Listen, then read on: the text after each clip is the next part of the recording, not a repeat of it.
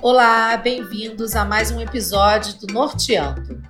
O assassinato de George Floyd por um policial branco em Minneapolis foi o estopim das recentes manifestações que tomaram as principais cidades dos Estados Unidos.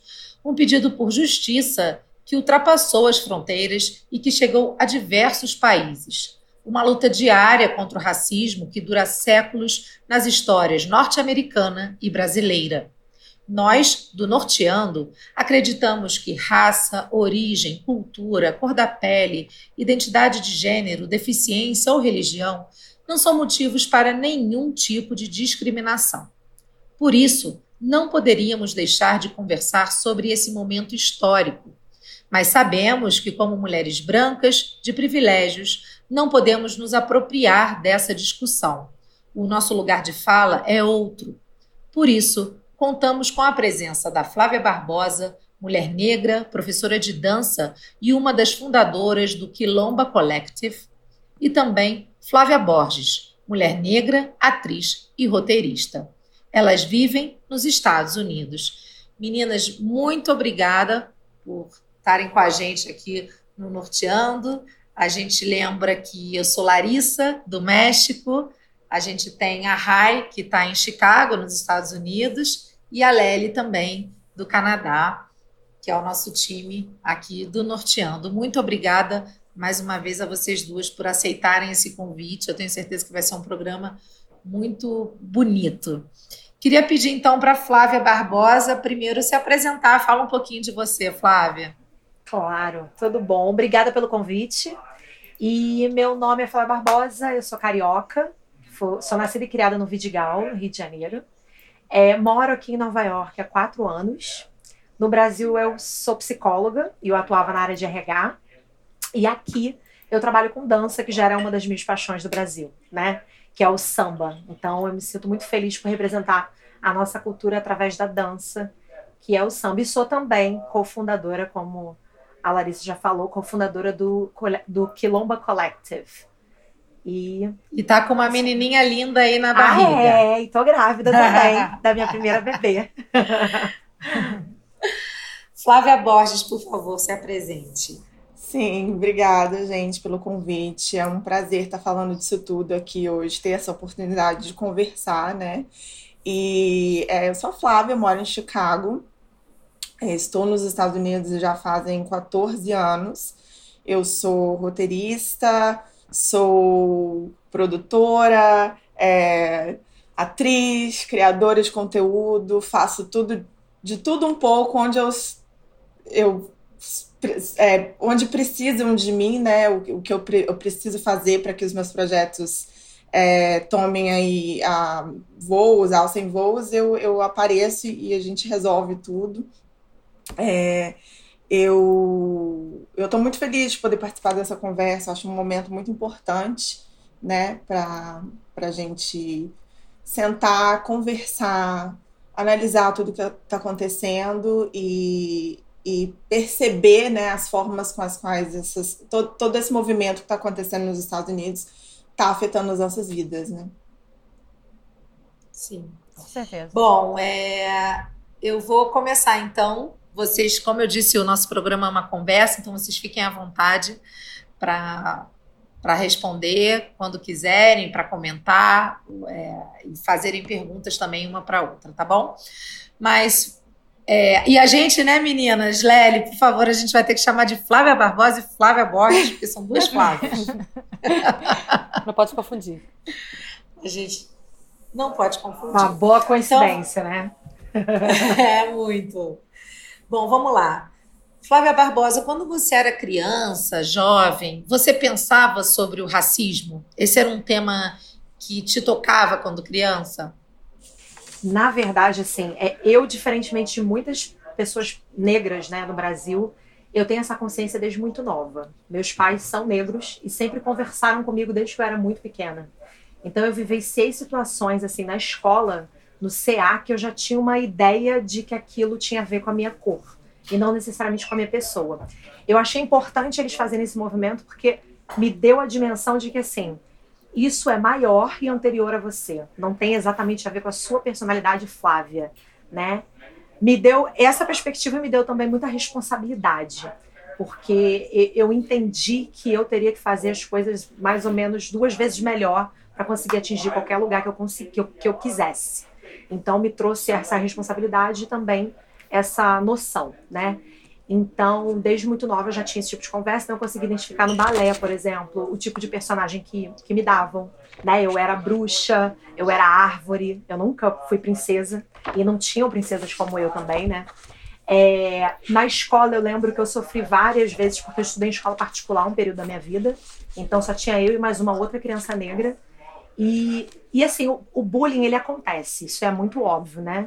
É, mas lá, por eu ser a diferente, eu me tornava meio que foco de todas as atenções e, e sofria muito ataque pela minha cor de pele, que é uma coisa que você não muda. Você nasce assim e você não tem como alterar, né? Não é como sou magra, vou, posso mudar isso aqui. Não, eu sou negra. E, e eu lembro que eu pedia muito para sair da escola, que eu queria estudar num lugar que tivesse pessoas como eu, né? E minha mãe falava: não, essa escola é boa para você, vai ser importante para o seu futuro. Mas eu já tinha essa noção. E aí a diretora da escola que se tornou minha aliada nesse aspecto. Minha mãe conversou com ela, então toda vez que eu sofria esse tipo de, de pressão, eu ia para ela e ela dava, me, me, dava esse suporte. E foi importante para mim.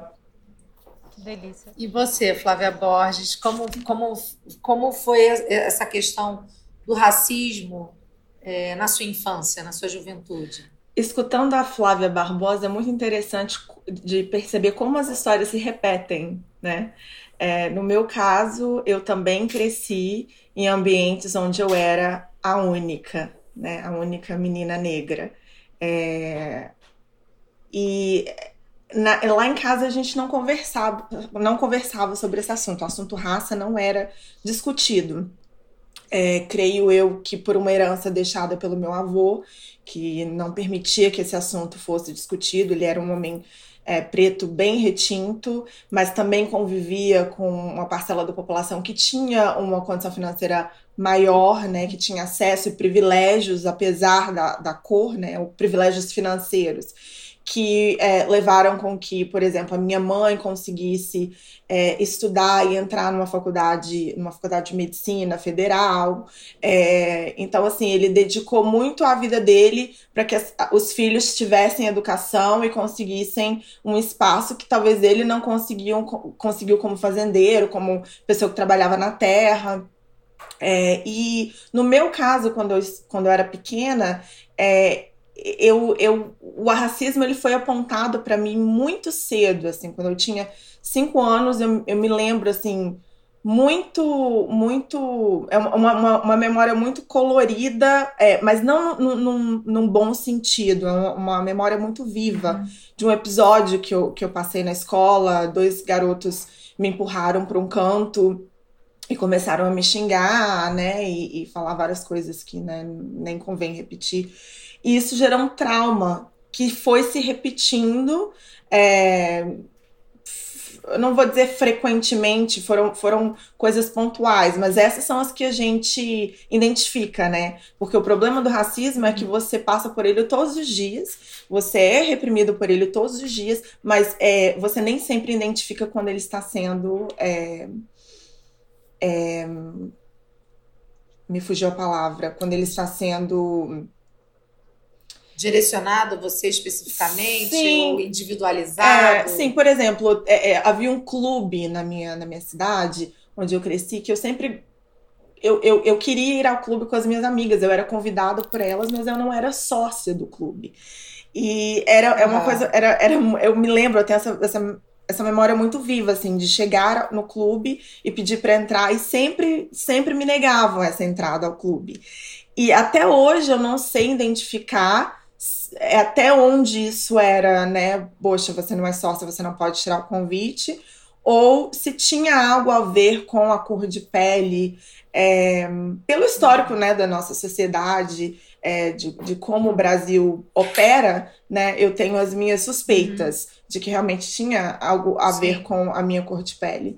Porque eu, é, sempre foi muito claro que eu era tolerada, eu não era bem-vinda, bem-quista, bem aceita, eu era tolerado, que é bem diferente. Uhum. E esse, esse, vocês passaram então a infância a maior parte do tempo no, no Brasil e aí foram viver então, né, nos Estados Unidos, né? Cada uma aí tem um tempo de vida nos Estados Unidos um, menor, é diferente, né? A Flávia Barbosa está há quatro anos, a Flávia Borges há 13, né? Sim. É, como foi esse, como quando vocês chegaram nos Estados Unidos, né? É, vocês são mulheres brasileiras negras. Como é ser uma brasileira negra na sociedade é, americana, né, nos Estados Unidos? Posso ir? Pode, Bom, por favor. Eu vou, eu vou falar, não sei se para Flávia Borges foi a mesma coisa, mas eu tenho uma coisa muito interessante. Muitas pessoas não imaginam que eu sou brasileira, então, assim, eles veem que eu tenho sotaque falando inglês, mas eles não têm ideia de onde eu vim. Então eles chutam vários lugares, porque muitas pessoas não sabem que existem pessoas negras no, no, no Brasil, né? Porque assim, a ideia que a gente vende para fora, né, o produto que a gente exporta não, não tem a minha cara. Então, quando as uhum. pessoas me veem, elas não têm noção de que eu sou brasileira, latina, né? Eles dizem que eu pareço francesa de qualquer outro local. Isso é uma das coisas. É, eu acabo me identificando muito com a comunidade negra daqui também. E aí vai de gosto musical, né? Que a gente tem um gosto musical muito parecido, porque esse era um movimento que eu já fazia no Brasil, de gostar de black music, de me identificar com as cantoras, porque também tem isso, a questão da identificação. Eu lembro que quando eu via Destiny's Child pela primeira vez, que eu vi aquelas três mulheres que eram jovens, né, negras dançando, Maravilhosas, vamos dizer eu falei, meu. Deus, elas são incríveis. falei, é possível, acho que tem uma coisa assim, caraca, é possível, porque eu nunca tinha visto isso. Então, assim, fez um clique, né? Fez um clique, é tipo assim, caraca, a gente também pode fazer isso, porque também tem isso, quando a gente não se vê, a gente acha, não acha que é possível, né? Então elas para mim foram um abridor, assim, a, a, abriu a minha mente, a minha visão para outros para outras possibilidades. E, e aí tem essa questão da identificação musical, né? É, aqui, eu, por, por ser bem retinta, porque também tem os Estados Unidos ele tem uma classificação de raça bem diferente do Brasil, né? As coisas são um pouquinho diferentes, a dinâmica. Mas eu acabo sendo identificada como negra, né? A surpresa é só quando eu falo que eu sou brasileira. E, e eu transito, então, nesse mundo que é com a, com a população negra daqui, mais de brasileiros, que aí eu lido com, com todas as cores, enfim, não tem esse grupo só de pessoas negras brasileiras. Mas eu tenho também um grupo só de mulheres negras brasileiras. Então eu transito por esses três mundos, vamos dizer assim, né? E eu trabalhei, uhum. eu trabalho com brasileiro bastante também, né? Seja na parte de show e tudo. E então, assim, eu meio que vivencio isso nessas três comunidades, vamos dizer assim. Então eu me sinto muito aceita e, e bem recebida pela, pela população negra. Eu ando na rua, é High Bro, High Sister, é alguma coisa assim, mais de irmandade, né, que eu sinto. E, e eu tenho também, porque eu sou brasileira, então a comunidade brasileira também, de uma certa forma, me acolhe em alguns aspectos. E tenho essas mulheres negras que aí a gente já forma que eu brinco, que, que eu chamo de quilombo, né? O nosso quilombo aqui, que a gente se fortifica, se fortalece e se, e se abraça também, né? Porque eu acho que é muito isso. Depois que as pessoas te entendem brasileira também, você acha que muda alguma coisa na tua identificação? Sim, das outras pessoas, entendeu? Por exemplo, de uma outra pessoa negra americana que te, te fala assim, hi sister, é, depois que ela sabe que você é brasileira, alguma coisa muda? É muito interessante, porque assim, eu conheci, eu conheci pessoas diferentes. Tem umas pessoas que, que sabem que a comunidade negra no Brasil é enorme, né? Eu até tenho amigos que, que vão para lá e amam, porque eles sabem que 54% da população é negra, então eles têm uma identificação muito grande com Salvador, principalmente, né?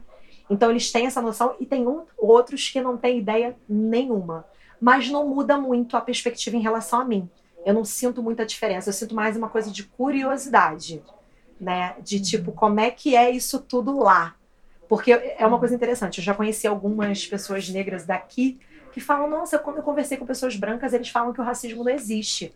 Mas aí eu peço para conversar com uma pessoa negra para entender como é, que é, é, a vivência de vocês lá.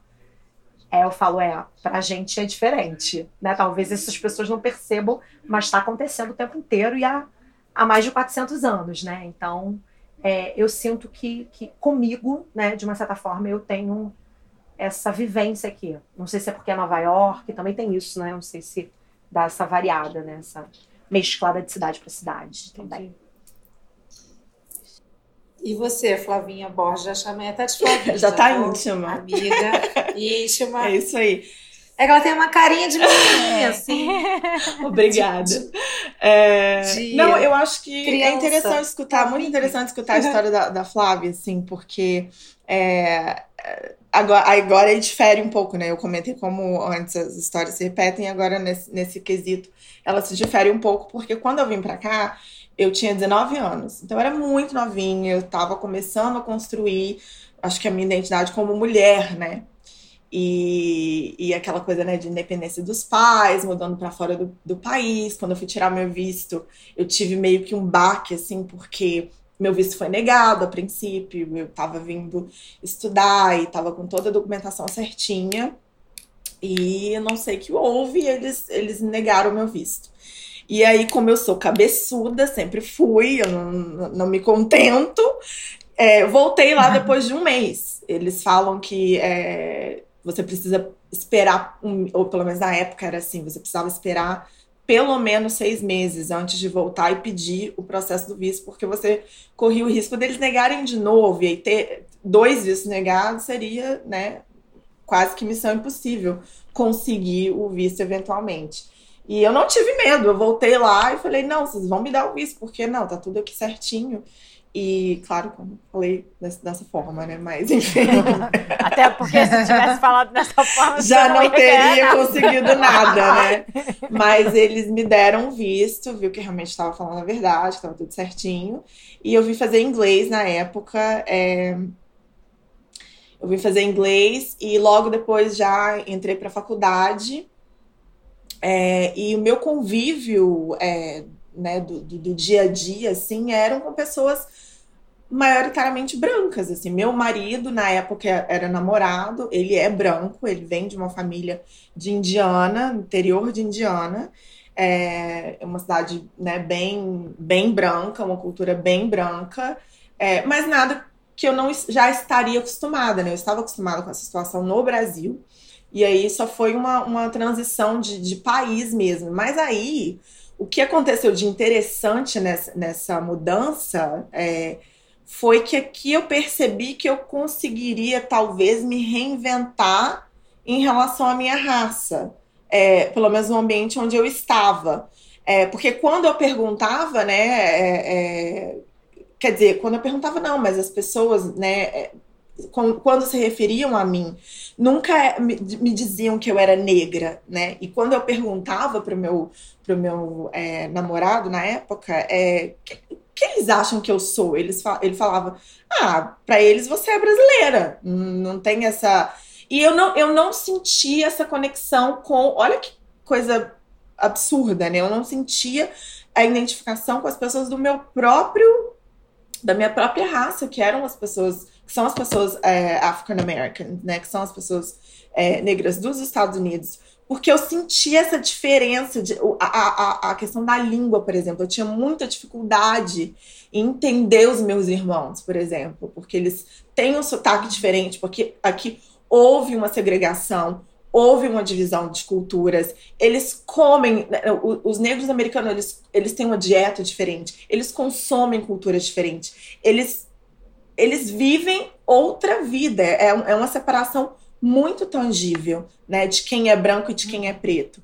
E aí, conforme eu fui me organizando como ser humano, que eu fui entendendo, buscando estudar, buscando entender de onde eu vim, para onde eu vou, é que eu consegui quebrar, atravessar essa barreira, transcender essa barreira e encontrar os meus, enquanto eu também estava me encontrando, né, achando a minha, encontrando a, a minha própria identidade. Foi muito é, forte, assim, foi uma, uma uma experiência quase que de renascimento, sabe? Às vezes eu falo assim, fica meio piegas, mas não é, é, é real isso, sabe? Eu me senti, me sentia antes meio que brainwashed, né? Meio que não sei, parece que é é é uma coisa que funciona para deixar as pessoas é, é, intimidadas, né? Para elas não se aproximarem.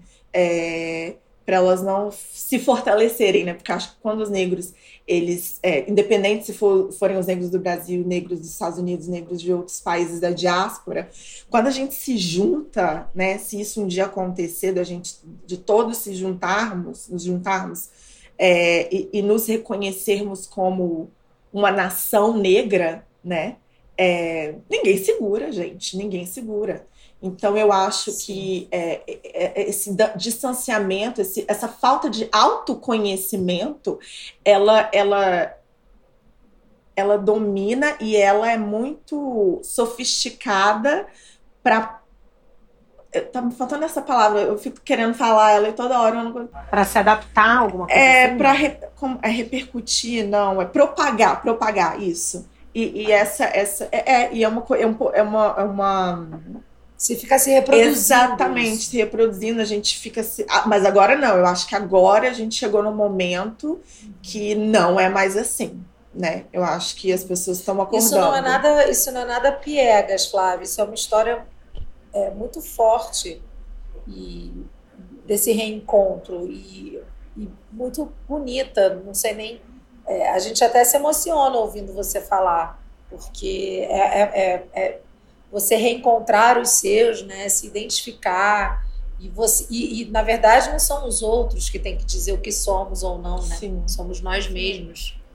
Então, é, eu acho isso é, uma, é, é bem, bem marcante, assim. Eu tenho, eu tenho uma pergunta para você. Você acha que é, agora que você falou que você teve essa experiência de renascimento, de ter se encontrado e hoje você é capaz de se identificar com as pessoas negras do, dos Estados Unidos, que é o país onde você mora agora, você, pensando em retrospecto, assim, você acha que era tão diferente assim? Ou era só uma meio que uma barreira que você que estava, enfim, uma diferença que você estava vendo naquele momento, mas que, que não tinha?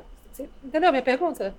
Tipo, sim, o negro sim. brasileiro, assim, ele é muito diferente de um, de um, negro americano? Ou é uma coisa que talvez a gente coloca culturalmente, assim, porque eu estou em outro país, essa pessoa é diferente? Não, eu acho que realmente as, as diferenças existem, com certeza, culturais. É, culturais, é, assim, porque a pessoa é. nasceu e cresceu em outro lugar. Sim, Mas no âmago. Sim, elas. É, olha, eu, tenho, eu, eu olho. Tenho um jeito, eu tenho um jeito melhor de colocar a pergunta assim. Pra... É, desculpa se eu não estou podendo entender. Não, não. Por exemplo, o que. Qual é a diferença de ser um negro no Brasil e ser um negro nos Estados Unidos, por exemplo? Existe alguma diferença entre como é no Brasil ser uma mulher negra e como é no Brasil, nos Estados Unidos ser uma mulher negra? Existe essa Sim, obrigada, Rai, era mais ou menos sim, era, sim, era, a mesma, era a mesma pergunta que eu queria fazer. Então, sim, assim, a gente é, pensou igual. Sim, é porque muitas vezes a gente, a gente, a, gente, se coloca num lugar de responder por um grupo que é muito diverso, plural, né? né? Um então, como se eu, eu, eu vou dar uma resposta e de repente você pergunta para a Flávia Barbosa, ela vai te dar uma, resposta completamente diferente, tá? Acho, acho, que é importante a gente também lembrar disso. Mas, por exemplo, é, no Brasil, é, eu não me via e não me reconhecia como negra. Eu, eu é complicado, é uma dualidade é, muito estranha.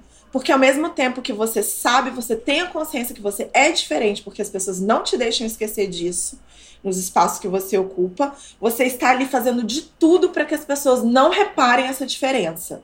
Então você quer você quer ter o cabelo liso, você quer usar a roupa que, que a menina branca, que a Barbie branca usou, você quer a Barbie branca, você quer, você quer ser aceito, você quer ser amado, você quer ser ser humano. Então, no Brasil, eu tinha essa experiência muito assim de buscar ser aceita através do embranquecimento, embranqueamento, não sei exatamente a, a, a maneira correta de falar essa palavra. Mas é, nos Estados Unidos, foi a minha experiência foi totalmente oposta. Foi o desbranqueamento desbranqueamento, não sei. É, vamos usar a palavra assim mesmo. Porque eu também tenho essa. A gente, quando mora fora, a gente esquece de tudo. Eu, eu pelo menos, vivo esquecendo. Porque aqui. Ou até um processo de decolonização. Decolonização, né, Obrigada, tá Flávia. É, decolonização. Aqui eu estou passando por um. Uhum. Mas aqui eu noto, eu, eu, eu percebo que eu tenho esse espaço. Entendi. Sabe? Eu posso, eu tenho direito, é me permitido assumir o meu cabelo, é, apontar um racismo é, estrutural quando, ou, ou, recreativo quando eu vejo ele acontecendo. Eu tenho esse espaço aqui, eu reconheço esse espaço e ele é me dado, ele é respeitado. Agora, no Brasil, eu não tinha esse espaço, essas conversas elas não eram permitidas. De repente, foi uma questão de tempo, né? De repente, a gente está falando mais de, de tempo do que de, de geografia, na uhum. verdade, né? É, uhum. Então, de repente, nos anos 90, eu não teria a oportunidade e o espaço de conversar sobre isso, nem a maturidade, pois era nova. E agora, é, já em 2020, o assunto já é muito mais discutido, muito mais livre, né? Somos livres para discutir esse assunto uhum. e não mais nos permitirmos uh, calar. E essa é a diferença. A experiência também, né? Eu acho que ajuda no amadurecimento, né? A sua Sim, experiência agora nos Estados Unidos. E Sim. você, é, Flávia Barbosa, você tem alguma coisa a acrescentar sobre esse assunto?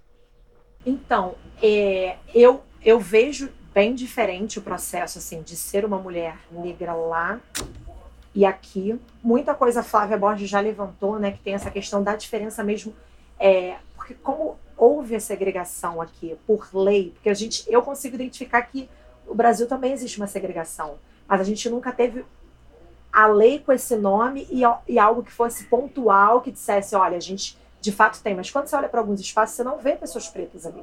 Né? Quando você vai a alguns bairros do Rio de Janeiro, principalmente, você vê uns bairros que tem mais gente negra e outros que tem mais gente branca. Então a segregação ela tá ali, mas não é algo falado. E uma coisa que eu acho importante aqui também, os Estados Unidos têm essa coisa do named, lá, dê nome às coisas e o quanto isso é importante, né? Que lá no Brasil a gente tem muito receio de dar nome às coisas. Então, uma situação que pode ser de racismo, quando você fala que é, as pessoas.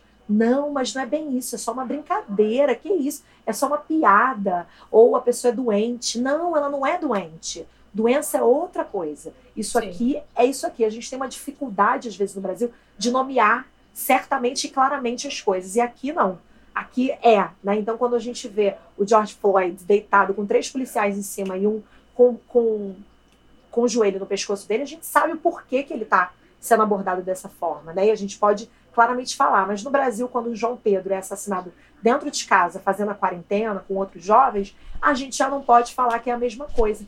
E é o mesmo problema, né? Então, assim, eu sinto essa diferença e, e assim, é, é eu, eu sempre falo né, que na pirâmide social, né, a gente, mulher negra, a gente está nessa base dessa pirâmide, né?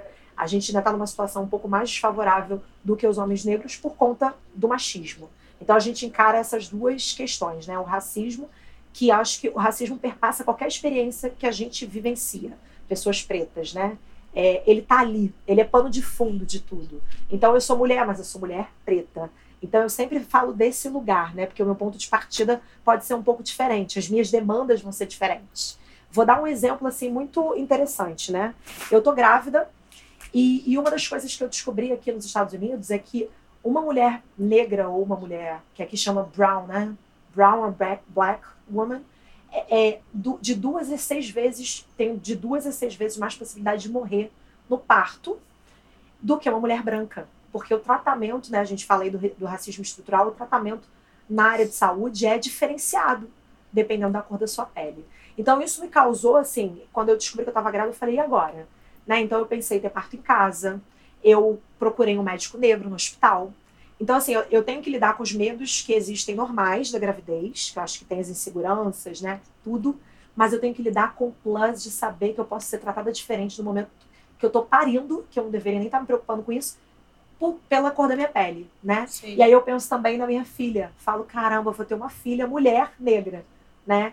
E eu espero muito que ela tenha uma vivência diferente da que eu tive, né? Que ela viva num lugar melhor, num país melhor, com pessoas que, que discutam e, e, e, modifiquem seus comportamentos para que, de fato, ela não tenha que viver o que, que, eu, o que eu vivi, né? É, você trouxe um ponto, um ponto, Flávia, que eu considero muito interessante, que no Brasil a gente tem mania de confundir é, abre aspas, fecha aspas, confundir, né? Maldade com loucura, né? Ou crueldade com loucura. Ah, esse cara é louco. Não, isso é maldade, isso é crueldade, isso é racismo, isso não é loucura. Né? No Brasil a gente tem esse péssimo hábito, né, de muitas vezes confundir a loucura com, com maldade, ou nomear a maldade como loucura para diminuir um pouco o, o impacto né, dessas ações. Você, Flávia, você trouxe, é, puxou um gancho aí para a gente falar então é, das manifestações e da violência policial é, contra a população é, negra, nesse caso específico aí do nosso programa nos Estados Unidos, mas a gente vai relembrar também alguns casos no Brasil. É, só para a gente contextualizar, a gente está gravando esse episódio do Norteando na segunda semana de manifestações antirracistas nos Estados Unidos, que começaram, como a Flávia trouxe, depois do assassinato do George Floyd por um policial branco. Essas são as maiores manifestações desse tipo desde os anos 60. E, lamentavelmente, a gente sabe que esse não é um caso isolado na história dos Estados Unidos. É, rapidamente a gente pode relembrar, se as meninas quiserem me ajudar, a Lely e a Rai, a gente tem o caso de um adolescente, o Trayvon Martin, de 17 anos, que foi quando nasceu então o movimento Black Lives Matter. É, a gente tem Eric Garner, que também morreu por asfixia também em Nova York. São casos recentes que a gente a, a Taylor, que é uma médica, né, de uma médica de emergência de 26 anos, que foi baleada oito vezes quando os policiais chegaram no apartamento dela. É, e eles estavam executando aí um mandato de busca é, para uma investigação sobre drogas e nenhuma droga foi encontrada, então é muito ao encontro do que a Flávia estava falando. Né? Muita gente vai dizer, não, mas isso não é racismo. É racismo, sim. É racismo, sim. Independente é, na se casa for dela e ação policial. ela. E... Entendeu? É, foi um erro. Não. É um racismo, né? É racismo. É uma coisa que eu, que, eu repar, que eu reparei aqui nos Estados Unidos é que, principalmente nesse momento, que na verdade, assim, eu, eu estou aprendendo muita coisa e estou me deixando aprender também, o que eu acho mais importante ainda. E eu, por morar nos Estados Unidos, ser latina também, porque o bem ou mal a gente passa por um certo preconceito aqui também não o mesmo, não estou comparando, mas a gente passa um certo preconceito. E assim, eu aprendi que o americano, quando ele é racista, ele tem mania de arranjar desculpas para as suas atitudes, como no Brasil também, mas aqui eu percebo muito que, por exemplo, é, o, o, o caso do, do, do George, é, eles já estão começando a falar, não, mas ele estava drogado, ah, mas ele fez não sei o que. É, é tudo assim, hipóteses. Como se justificasse se é um agente do Estado fazer isso. Como se justificasse. Né? Exato, como se tivesse uma justificativa. E o próprio presidente usando a força armada como, como uma, uma desculpa para o racismo dele, porque aquilo ali foi racismo. Não só racismo da parte dele, como ele passou por cima do First Amendment, que é o direito de expressão, que é uma das coisas mais importantes nos Estados Unidos, desde que eu me entendo por gente aqui dentro, que você tem que inclusive estudar quando você vai tirar a cidadania americana, foi uma das perguntas que me fizeram qual que era o First Amendment, que é muito importante americano. Toda a confusão do Covid que a gente teve aqui foi exatamente isso. As pessoas queriam o direito delas de ir, de vir, de falar o que quiser. E eles sempre usam essa desculpa. Por exemplo, quando tem a manifestação do contrário, né? Quando são os KKK ou, ou etc. Não, porque aqui é a minha liberdade de expressão. Eu posso falar porque eu tenho esse direito. O meu próprio chefe uma vez falou isso pra mim. Ele não é racista, ele é uma pessoa super gente boa, mas ele falou uma coisa assim: olha para mim é tão importante o, o direito da, de expressão, a, a, minha, a minha liberdade de expressão, que eu para mim o KKK, ah, tá bom, eu escuto então o que você tem para dizer. Porque para ele é tão importante que você tenha esse direito de falar, que o racismo fica meio que, ah, ele quer falar, então deixa ele falar, ele tem esse direito. Mas aí quando é o outro lado, já é diferente. Ah, não, vamos jogar as forças armadas, vamos Entendeu? E, e, isso foi uma coisa que me deixou assim revoltada, sabe? Até o meu marido, que é americano, branco, nascido e criado em Chicago, revoltadíssimo, sabe? Ele é advogado, ele como advogado também que conhece a lei, falou, gente, esse cara não sabe o que, que ele tá fazendo. Então assim, isso é uma coisa bem do americano, sabe? Que quando é o contrário é diferente, né? Quando é para falar o que, que, que faz o que ele quiser, o o white supremacy, pode ir para a rua com, com arma na mão, que, né? Então, assim, eu queria, o que eu queria saber de vocês, assim, partindo da minha parte de que eu dessa, dessa coisa do meu aprendizado. Eu, como eu moro aqui há 13 anos, eu nunca vi o que está acontecendo no momento. Nunca vi isso no meu tempo inteiro aqui. Para mim, assim, a última vez que eu lembro de uma situação onde o país meio que parou, e, tirando a parte do Covid, que eu nem estou falando dessa parte, mas estou falando assim da mobilização, quando teve o, o 9 de setembro, que foi, foram os atentados, que teve uma coisa 11, do país. 11 de setembro. 11 de setembro, desculpa. Eu, eu troquei 11 na minha cabeça o, o 9-11 e falei errado. Eh, Enfim, vocês entenderam. É... é, outra coisa de brasileiro, né? Confundir os... É que nem o em- empurra e puxa, né? O, push. É, todo mundo empurra. Confusão na minha cabeça. puxa, é. Enfim, é, até me perdi agora. Ah, então, assim, eu nunca vi uma movimentação dessa. É, e também nunca vi esse lado também do governo jogar a, a polícia da maneira como. Eu assisti na televisão, eu fiquei chocada, sabe? Então eu queria saber de vocês é, o que vocês estão achando da manifestação. É, é, mas assim, numa coisa mais íntima, sabe? Não tô falando do ah, é, não, é legal ver todo mundo se mover, mas eu quero saber assim, de uma coisa íntima de vocês. O que, que vocês esperam dessa manifestação? O que que você, qual, qual a opinião de vocês sobre o que está acontecendo? É, e aí eu dou minha palavra para vocês. É, eu queria só observar, fazer uma observação que às vezes a gente, a, é, a gente diz, isso é uma coisa muito comum de acontecer, né? A gente é, relaciona malícia e intenção ao ato racista, que na verdade Isso. não tem uma coisa, não tem nada a Não ver tem com a nada a ver. outra, né? A pessoa pode ser, é, estar bem intencionada é, e, e, e, e tá aí cometendo atos racistas e isso não, não tem relevância. Então, às vezes, Exato. Né, isso frustra um pouco quando a gente escuta, porque assim, é, o, o ato raci- racista ele tem uma consequência tendo a intenção boa, ruim, Uhum. independente, né? Enfim. Porque o racismo está entranhado, né? Então a pessoa não. Ela, tá ela não está na má exato. intenção, mas está lá. Exatamente, ele ainda fa- surte efeito, né? Do outro lado. É, É que nem eu falar, por exemplo, eu- não sou racista, mas, sabe, o- aquele mais é, é o racismo. Então, É, tem exatamente, exatamente. E eu acho que eu, eu para falar, para ser se- bem sincera, eu tô um pouco desconfiada do, do, do movimento, é, não em relação, obviamente, ao Black Lives Matter, que tá aí já há muito tempo na ativa, que tem denunciado por anos esses, essas atrocidades sendo acontecidas, que, estão acontecendo, e, e, não, e não- até hoje não tivemos essa reação que estamos tendo agora, como você falou, Raíssa. É, mas eu estou um pouco é, desconfiada é, da, da comoção, principalmente nas redes sociais.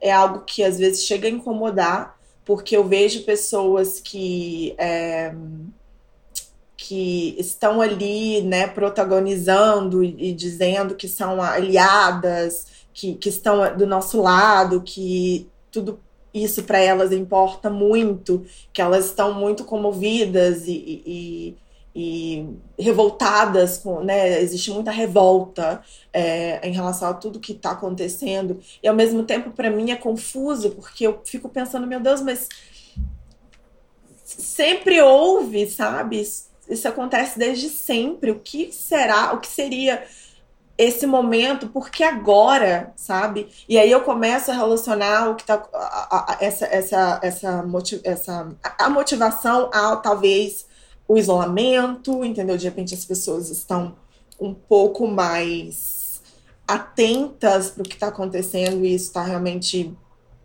mexendo com elas num nível intimista, porque elas estão ali em casa sem seus empregos, sem, sem as suas atividades do dia a dia, e aí elas, elas começaram a, a, a ter um pouco mais de noção e, e, de empatia, né? Desenvolver um pouco mais de empatia.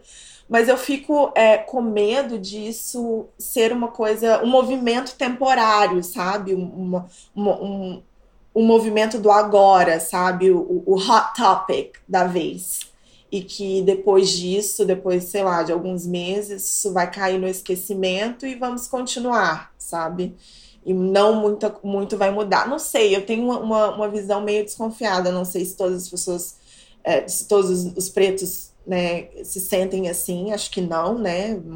As pessoas têm opiniões diferentes sobre as coisas, mas eu, eu, eu fico um pouco desconfiada, né? Até pelo histórico, né? O nosso histórico, negros e brancos.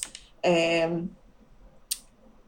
ele, ele, ele mostra muita coisa, né? Ele indica muita coisa.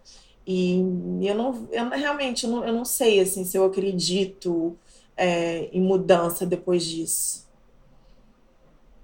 É porque a gente vê uma grande participação de jovens brancos nas manifestações nas ruas nos Estados Unidos. É, tem, teve realmente nessa mobilização muito grande nas redes sociais, até mesmo né, no Brasil, nas redes dos brasileiros. E como você disse, né, a gente até também vai falar disso daqui a pouco, é, casos como o do George Floyd acontecem quase que diariamente. De repente, não no nível do, da perna no pescoço, né, do sufocamento, mas eles acontecem diariamente. É, mas a gente vê né, nas, nas, nas, nas ruas uma grande população jovem, principalmente branca também, é, se mobilizando.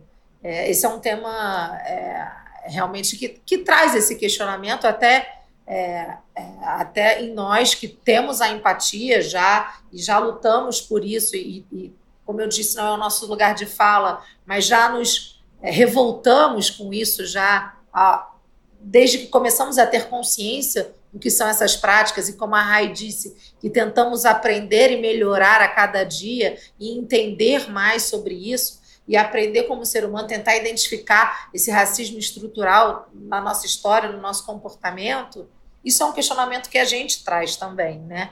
Eu imagino a população negra, né? As mulheres pretas, os homens pretos. Flávia Barbosa, qual é a sua, respondendo aí a Ra, então, qual é a sua percepção de, é, desse movimento, dessa adesão muito grande, principalmente dos jovens brancos norte-americanos nas ruas?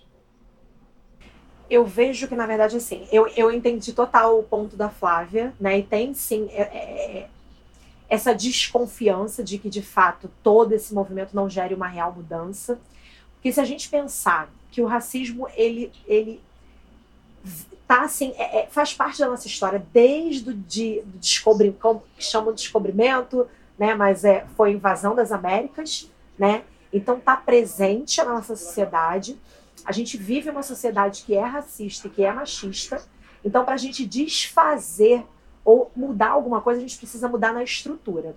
O que me parece, é, é, é, em algumas situações como essa, né, do George Floyd, por exemplo, eles puniram os policiais desse caso, mas o que mais a gente precisa fazer para de fato mudar a estrutura? Porque só punir, porque a gente está fazendo um alarde há vários dias, só as pessoas que cometeram esse crime especificamente, não vai resolver o problema que a gente vai continuar tendo os casos acontecendo à torta e à direita por todos, os, por todos os Estados Unidos e em outros países também. Então a gente precisa pensar em mudar a estrutura. E mudar a estrutura não é algo simples.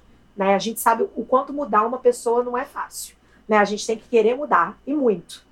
Né? Porque assim, eu percebo que é, para a gente deixar esse tipo de pensamento racista, machista, a gente tem que se desconstruir. É um trabalho de casa e que é nosso. Uhum. Né? Porque, assim, isso está presente na nossa língua, isso está presente no nosso, no nosso subconsciente, né? que é formado através da nossa da, da identidade, da representatividade, é, do que a gente escuta, do que a gente vê, do que a gente não vê, o papel que a gente vê as pessoas exercendo dentro de uma sociedade, tudo isso é uma construção que formam a gente, né, enquanto indivíduo, nessa sociedade. Então, se a gente não parar e se analisar e tentar mudar, cada um fazendo a sua parte, de fato, a mudança ela não vai acontecer. Uhum. Só que eu vejo, por um outro lado, com muito otimismo, porque assim, foi tipo a gota d'água, né? Talvez seja porque a gente já estava vivenciando a pandemia e a gente tem uma série de problemas aí no meio disso tudo, né? É, acho que a, a pandemia evidenciou muita diferença social. Então, os grupos mais atingidos aqui nos Estados Unidos foram a população negra e a população latina. Né? Então, só, só esse recorte já mostra quem é que não tem acesso à saúde, quem é que tem acesso a, a moradias precárias, quem é que, que, que tem que ir para a linha de frente trabalhar. Então, assim, esse é um retrato que a pandemia. Não é que não existia, estava sempre ali, né? Eu sempre é, ela trouxe a tona. A maré só baixou. A maré abaixou, exato. A maré baixou. Só ficaram mais óbvios. E dá, dá para ver. Exatamente. Então já existia já essa, essa questão, né? essa problemática que já se arrasta há muitos anos. E aí, mais esses casos, né, que foi a Breonna Taylor, Teve o caso aqui de Nova York, da mulher aqui do Central Park. Eu tô falando do Central Park porque eu moro bem perto, né? E que me, que A do me deixou cachorro. super impactada Eu também. tava né? passeando com o A do cachorro. Ai, cachorro. gente, aquilo ali foi uma. Cara, que. Né? Eu vi também, fiquei chocada com aquilo, gente. Mas é comum, Então, não é nada, assim, não é nada que né? não acontece Sim, nos Estados é Unidos. muito é bem comum. comum, exato. é. É comum. A diferença agora é que a gente Exato, consegue filmar exato. e consegue mostrar é e eu consegue divulgar. Eu Que acho antes, que essa coisa né? do, do George Floyd foi muito isso também. As pessoas viram, gente. Aquele vídeo, gente, é uma coisa horrorosa. E, e todo mundo viu. Então, assim, não Sim. tem. Você tem que ser uma pessoa muito esquisita pra olhar aquilo ali e falar: peraí, calma aí, tem alguma coisa errada no mundo? Tudo bem que já tava, já tinha, já existia, mas agora é inaceitável. Porque. Cara, tá ali, você viu, eu vi, Sim. todo mundo viu, e a gente vai fazer o quê? Vai todo mundo fingir que aquilo ali não existiu e. Não. Então, assim, na minha percepção, assim, é, é uma coisa que, cara, tem que acontecer. Alguma coisa tem que acontecer. Pelo menos o cara ser preso e Sim. condenado e todo mundo pra cadeia tem que acontecer, entendeu?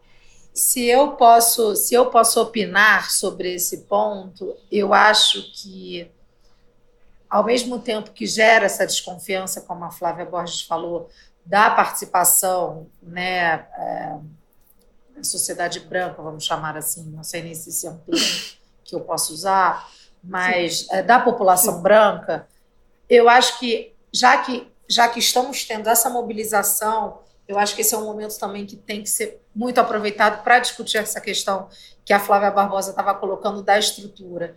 É, que, pelo, que se fale mais sobre, que se discuta mais sobre, que as pessoas então aproveitem esse momento do isolamento social para aprender sobre, para identificar suas as- atitudes racistas e falar sobre isso. Né? Eu acho que, que esse ponto que a Flávia Barbosa também colocou, é, que a pandemia trouxe à tona essas desigualdades, isso no Brasil é muito claro também, né? É, a, a população que teve que continuar trabalhando porque ganha o seu salário diariamente, quem é? A população pobre, majoritariamente negra, né? É, a população que está na linha de frente são os enfermeiros, né? Claro, além dos médicos, são os entregadores de, de comida na sua casa, do serviço online que você pede para chegar no conforto do Pessoal seu da lar né? as pessoas da limpeza, limpeza urbana. Então, assim, realmente trouxe aí, deu as caras da desigualdade, né? E são os maiores impactados. Na América Latina, a pobreza vai gerar mais. a- o Covid vai gerar 42 no- milhões de novas pessoas pobres. É muito triste a gente ouvir isso. É muito né? complicado. Então, é, então, se eu posso opinar, eu acho que é isso, que apesar de toda essa desconfiança, essa mobilização tem que ser aproveitada para alguma coisa. Sim. É, esse é o ponto bem positivo que eu acho, assim, de- dessas discussões estarem acontecendo com mais frequência. Porque eu acho que por muito tempo, eu até, é uma forma, é uma brincadeira, né? Mas eu falo, gente, falar de racismo parecia que você estava falando pornografia em frente da sua avó, né? Que era um papo assim evitado, né? Não fala disso, é melhor você nem tocar nesse assunto. Então ficava assim. Então tá, você tenta também não ser a pessoa que traz o incômodo para aquele espaço, né? Então você fica assim, ok. E eu, que- Ok. eu queria apontar Mas uma, ali, eu queria né, falar uma não- coisa. Eu acho muito é, interessante porque quando a gente fala de se informar, de estudar, de correr atrás do prejuízo, né? é, principalmente agora os brancos, né? Algumas pessoas têm até me procurado para perguntar: Poxa, Flávia, você tem alguma dica? Que livro eu devo estar lendo agora para ajudar? Eu quero ser um, um bom aliado, né? Enfim. E é, eu acho que né, o meu, a minha posição cínica em relação a isso vem disso, porque assim. é, a gente tem que entender que é uma história que é, é nossa, né? É- na verdade, é uma história dos brancos, os brancos que inventaram né, a- a- o, o sistema do racismo. É, eles são o- os, bene- os beneficiários, as pessoas que se beneficiam primeiramente com é, a, a repressão e o racismo, enfim. Então, é, vem, eu, eu, eu noto nos brancos uma, uma uma ideia de que essa história é nossa, né? Que eles estão estudando, que, ele, que eles vão correr atrás Você do tem- que prejuízo, negros mas que que, ensinar alguma coisa. que os negros, primeiro que os negros, hum, né, teriam que ensinar algo que isso, Não faz sentido. pelo amor de Deus, gente, não faz sentido nenhum. Vocês já reprimem a gente, já Já quer que eu te, te explique? rebaixam a gente e e ainda exatamente não, não faria sentido mas eu acho assim que tomar pra si sabe essa história é de quem Essa história é nossa ou é a história de vocês? Quem inventou essa história? Quem tem a responsabilidade de ir lá estudar, fazer um negro curso? África? Quem foi lá pegar, entendeu? Então, assim, é, por exemplo, eu encontrei uma vizinha. Ela, ela comentou, poxa, que triste, né? Porque. É, é, vizinha branca, obviamente. É, ela falou, por que eles estão fazendo isso, né? Protestando, quebrando vidraças, quebrando Ó. é, lojas. Eles estão se prejudi eles estão prejudicando o seu próprio povo.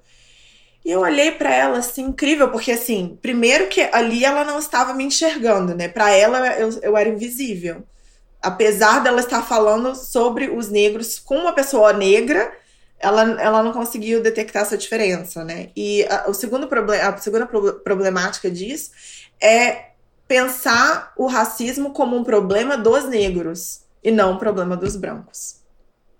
Uhum. E eu acho que até o momento que a gente continuar pensando que o racismo é um problema dos negros, que o branco talvez precise ajudar a resolver, não acho que esse seja o caminho, sabe? Eu acho que o caminho é reconhecer esse histórico como um histórico e feito dos brancos, responsabilidade deles e, portanto, um problema deles, sabe?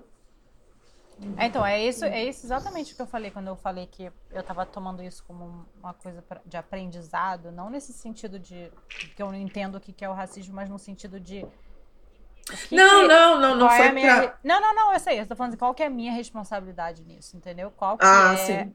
Não minha eu como pessoa, mas assim, o meu grupo como pessoa, como um grupo, né? Qual que é a nossa responsabilidade nisso?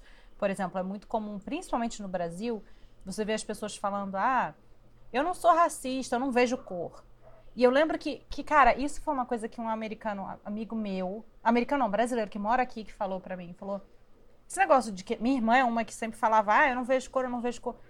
Na verdade, você tem que ver a cor, você tem que entender que a cor da pele da, da pessoa vai dizer como que ela vai ser tratada, infelizmente, Com pela certeza. sociedade. Então, assim, Raíssa você- entra num, num cômodo, num, em qualquer ambiente, você entra Raíssa. Rayane. Eu entro mulher. Rayane, Rayane. Rayane, desculpa. Rayane. Rayane.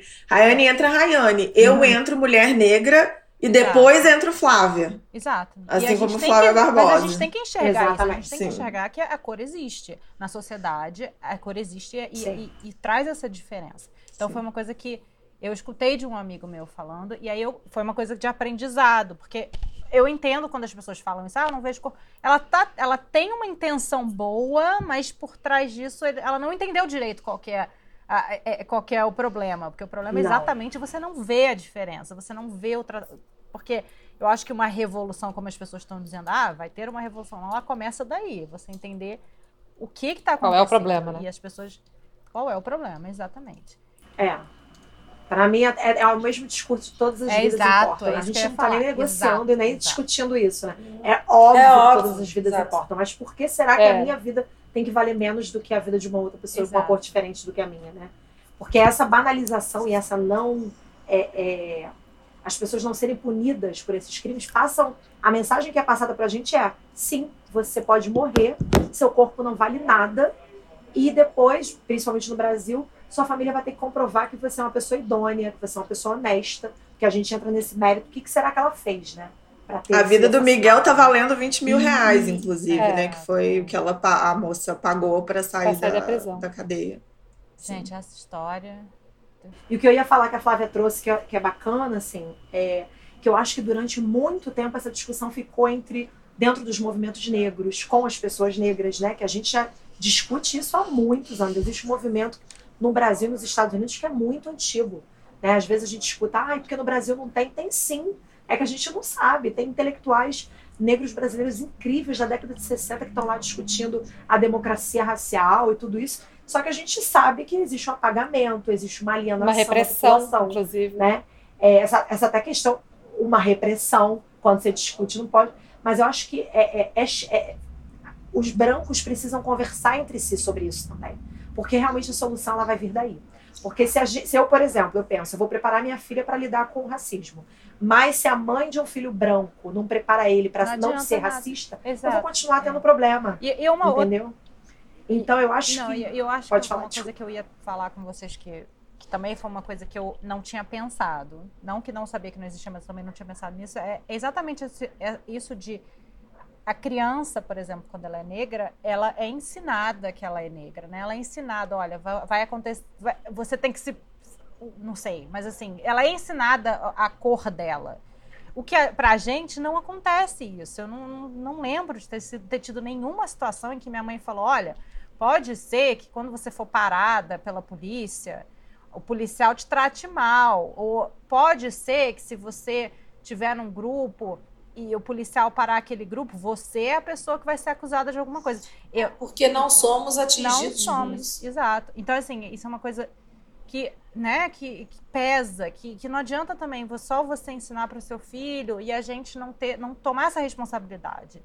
Não é isso? Não, é, sim tem um ponto que. E a rever até esse lugar de privilégios é. também, né? É porque. a partir do momento que um grupo tem privilégios, quer dizer que o outro está sendo exato, desprivilegiado, né? exato. né? Acho até. Então, acho que é olhar para isso também. Exato. Né? E ensinar também que ele existe.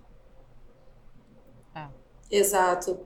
A gente está é, tá falando das manifestações, e como falamos no início, meninas, é, as manifestações aí rodaram o mundo, né? A adesão em muitos países e o nome do nosso programa é Norteando, exatamente para a gente trazer, então, fatos aqui da América do Norte ver como os assuntos ocorrem e são discutidos de diferentes maneiras. Então, rapidamente, eu queria pedir uma licença para vocês, para a Lely falar rapidamente como foi a reação no Canadá, é, brevemente, Lely, os protestos, como é que a sociedade canadense está é, vivenciando né, esse momento histórico de discussão do racismo tão O Canadá, estando muito perto dos Estados Unidos, uh, muitas coisas que acontecem lá reverberam muito aqui. Né? E, e, na semana passada, no final de semana passada, do, do dia, uh, se não me engano, 30. Não, não, não, desculpa. É, do dia 30 e dia 31 de, de maio, tiveram muitos protestos aqui no Canadá, em Toronto, em Halifax, em Calgary, em Vancouver. Inclusive, o de Vancouver foi bem grande, com 3 mil pessoas. Teve um protesto também em Montreal. O protesto de, de Montreal também foi bem grande. Eles invocaram, inclusive, um caso local muito recente de uma mulher chamada Regis Paquette, que ela tinha 29 anos e ela caiu da varanda. Do... Ela, bom, caiu da varanda do apartamento dela, enquanto os policiais estavam na casa dela. Aspas. Foram chamada a polícia para resolver uma disputa familiar, sabe? A moça estava alterada, tá, por alguma razão, parece que ela tinha problemas uh, de saúde mental, não sei direito. Porque tudo, tudo isso é tudo muito, sabe? Fatos que não estão claros. Não é muito falado. É, não é muito falado. O fato é que teve uma briga entre família, foi chamada a polícia, a família foi removida da casa para lidar com a pessoa que estava teoricamente causando né, a comoção. E o que saiu nas reportagens é que a próxima coisa que acontece é a moça cai da, da varanda. Quando é uma mulher, né? E, tipo, vários policiais dentro da casa. Enfim, esse caso causou muita revolta, né? E é muito triste. E foi lembrado nesses protestos. Os protestos de Montreal acabaram meio com uma repressão bem forte, né? Um, Ontem teve um protesto aqui em Ottawa, em qual o ministro Justin Trudeau participou. Inclusive, ele um, fez o gesto de se ajoelhar e levantar o punho, junto com outras lideranças, para mostrar assim a, o apoio dele, né?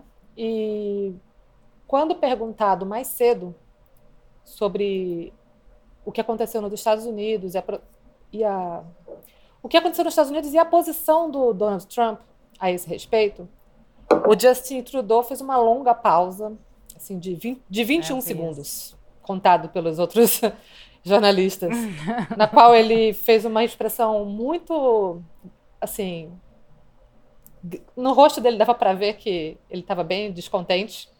E aí ele falou que é muito triste tudo o que estava acontecendo nos Estados Unidos, que aquilo era lamentável, que tem, o que aconteceu com uh, o que aconteceu, o que acontece lá, né?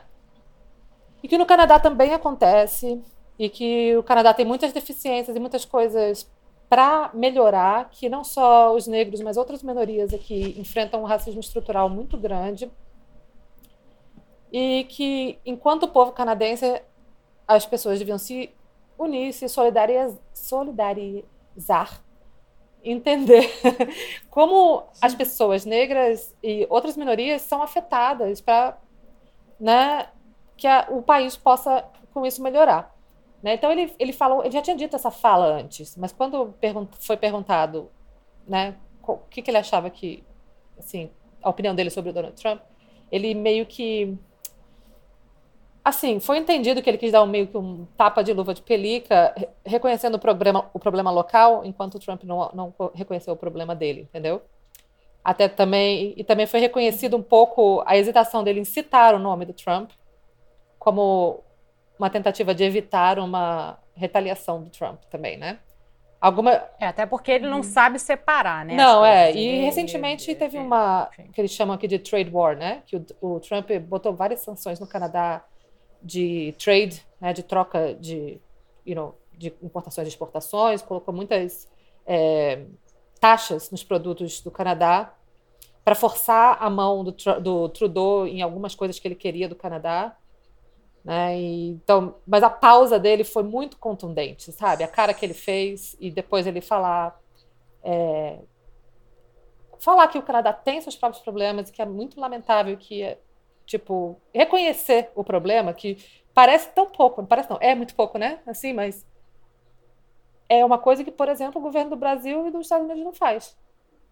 Né? Então, Sim. o fato dele não, não, não reconhecer essa, o problema.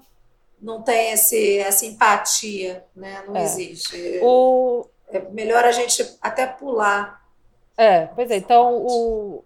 teve um pessoal aqui assim da oposição que falou que ele devia ter criticado mais duramente o, o Trump e se tivesse trade war que tenha trade war, mas o, o, outro lado já falou que a, a cautela dela foi, dele foi justificável, enfim.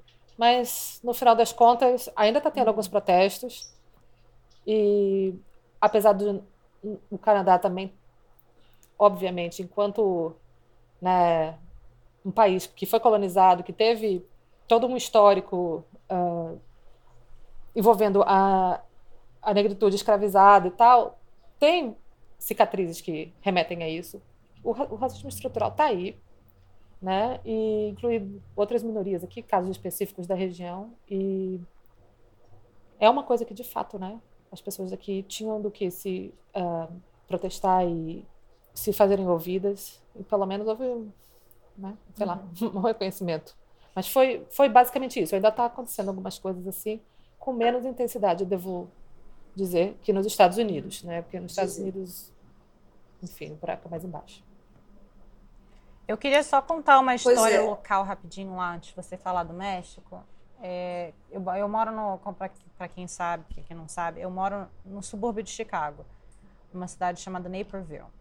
Naperville, quando a gente escolheu morar aqui, a gente veio pela, com aquela coisa assim, eles têm as melhores escolas do país, eles têm eh, essa fama da escola, do, de ser aquele subúrbio perfeito americano, tudo bonitinho, tudo certinho e tal. E a gente saiu da Califórnia para cá. A Califórnia é um lugar que é extremamente caro, educação precária, você paga paga-se muito para ter muito pouco. É, é a Califórnia é um lugar meio complicado. Então, para a gente aqui ficou parecendo um mini paraíso, entre aspas. E a gente ficaria perto da família do meu marido, que é da, da de Chicago. Enfim, viemos para cá gostei, achei legal até o momento. Quando começou esse negócio do, dos protestos, eu já tenho minhas dúvidas, porque eu, eu comecei a reparar que eu estou num, num subúrbio extremamente branco. Quando eu digo isso, é que assim, é um lugar onde ainda tem uma cabeça muito antiga, tá? Americana, daquela coisa do branco americano. E assim, eu, e durante esse protesto, eu participo de um grupo da cidade no Facebook, e Tá tendo várias discussões, eles tiveram até uma reunião da cidade para falar de um mural que eles têm, que só tem branco, e eles querem um mural com outras cores, enfim. E quando eu digo assim, só branco, é só branco louro, sabe? Aquela coisa assim, um americano, branco louro, e é só isso. E todo mundo está querendo, não só os negros, como os latinos, querem diversidade, como os chineses, como enfim. E teve uma história aqui que foi, eu não sei se, se a Flávia Borges tá, acompanhou isso, mas de umas meninas, é porque foi meio que sa saiu no, no, jornal e tal, aqui da cidade, que foram. Teve um protesto, que teve uma confusão, quebraram tudo em downtown, daqui, etc. Aquela coisa que, né, que a gente sabe que enfim, que os, os, americanos, quando eles são racistas, os, principalmente os, os, brancos racistas, eles estão focando muito nessa parte do ai, destruíram tudo. Ah, é a violência, porque, né? Porque Como se não tivéssemos sido violentados. Né? Exato, é. Então, assim, ficou aquela coisinha, isso não é protesto, isso aí é. É vandalismo. É outra é coisa. É vandalismo. É. Barbárie. Até né? porque, né? parênteses, né?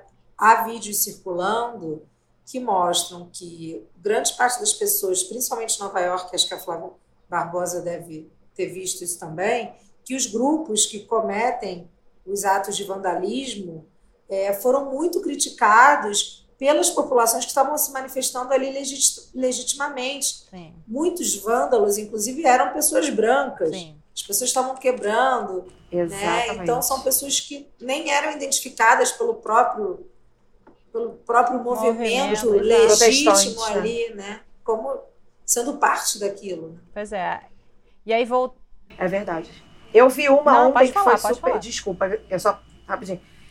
Eu vi porque assim, eu não tô indo porque eu tô grávida, assim, sendo muito sincera, porque a, eu realmente tenho, eu gostaria de ir pelo, pelo momento histórico e a importância disso tudo. E isso tudo mexeu muito comigo, né? Por, pela minha vivência, por estar grávida também de uma menina que, é pre, que vai ser preta, pelo meu namorado ser afro-americano. Então, assim, tudo isso tá mexendo muito comigo, né? Eu penso no meu irmão, eu penso, enfim, tudo isso. Mas eu fui porque passou aqui na frente e assim, tava super pacífica. Era muita gente, tinham famílias, crianças, que eu acho importantíssimo também que eles estejam Exato. vendo essa movimentação, até para os pais conversarem numa linguagem que é mais apropriada para aquela idade, óbvio, mas explicar o porquê que está acontecendo isso. Tinham pessoas cadeirantes, então assim, tava super pacífica. Então, eu acho que o, a maioria né, e, o, e o grande foco de, desses protestos é para acontecer de maneira pacífica. Né? Eu acho que esses outros grupos se aproveitam ah, da oportunidade e, e, e, a gente sabe que, acho que foi em Minneapolis, que teve até um grupo de supremacia branca que se reuniu para poder promover esses esses quebra-quebras, porque eles sabem que a culpa eles vai são sofisticados, eles tá são né? sofisticados. E ainda faço um adendo é, então... também, que às vezes é, existem situações, cara, que a pessoa tá muito revoltada. E eu não tiro, eu não tiro em nenhum momento a legitimidade Sim. dessa revolta. E que, tipo, ela se vê provocada. E que talvez uma pessoa que estava ali pacífica foi empurrada, foi não sei o quê. E acaba rolando, acaba rolando um conflito? Acaba, Sim. cara. Mas assim, sabe? Eu, mas, é, mas não é o propósito da coisa, não é o propósito. É, mas eu, mas o que eles falam é que esse, gru esse Não é grupo foco, né? começa. É, sim. A, a, entendeu? Aí o pessoal que já está estressado exatamente. vai no meio. Não, exatamente. Entendeu? Mas, que, mas alguém começou aquilo de quebrar a janela, de, do, de quebrar as coisas.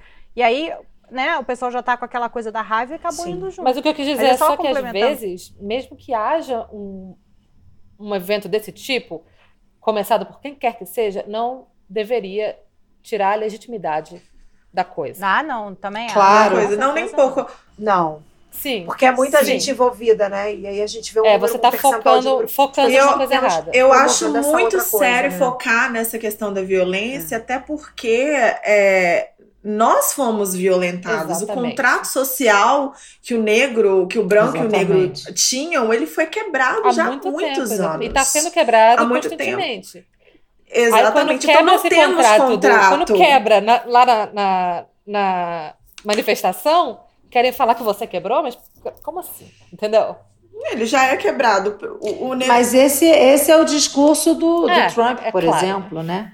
Ele desfocou é. totalmente o, o, o, foco né, das manifestações. Esse é o discurso dos opressores, né? Quando esse tipo de, de reação ocorre, eles se utilizam desse material para totalmente desqualificar o movimento, desqualificar a luta e etc. Exatamente. Eu pessoalmente é que tive que remover duas pessoas do, da minha lista de amigos no Facebook porque estavam defendendo, é, reclamando, utilizando a sua plataforma para reclamar do, dos protestos, da, da, violência, da quebração de vidro. E eu falei, e eram pessoas brancas, né?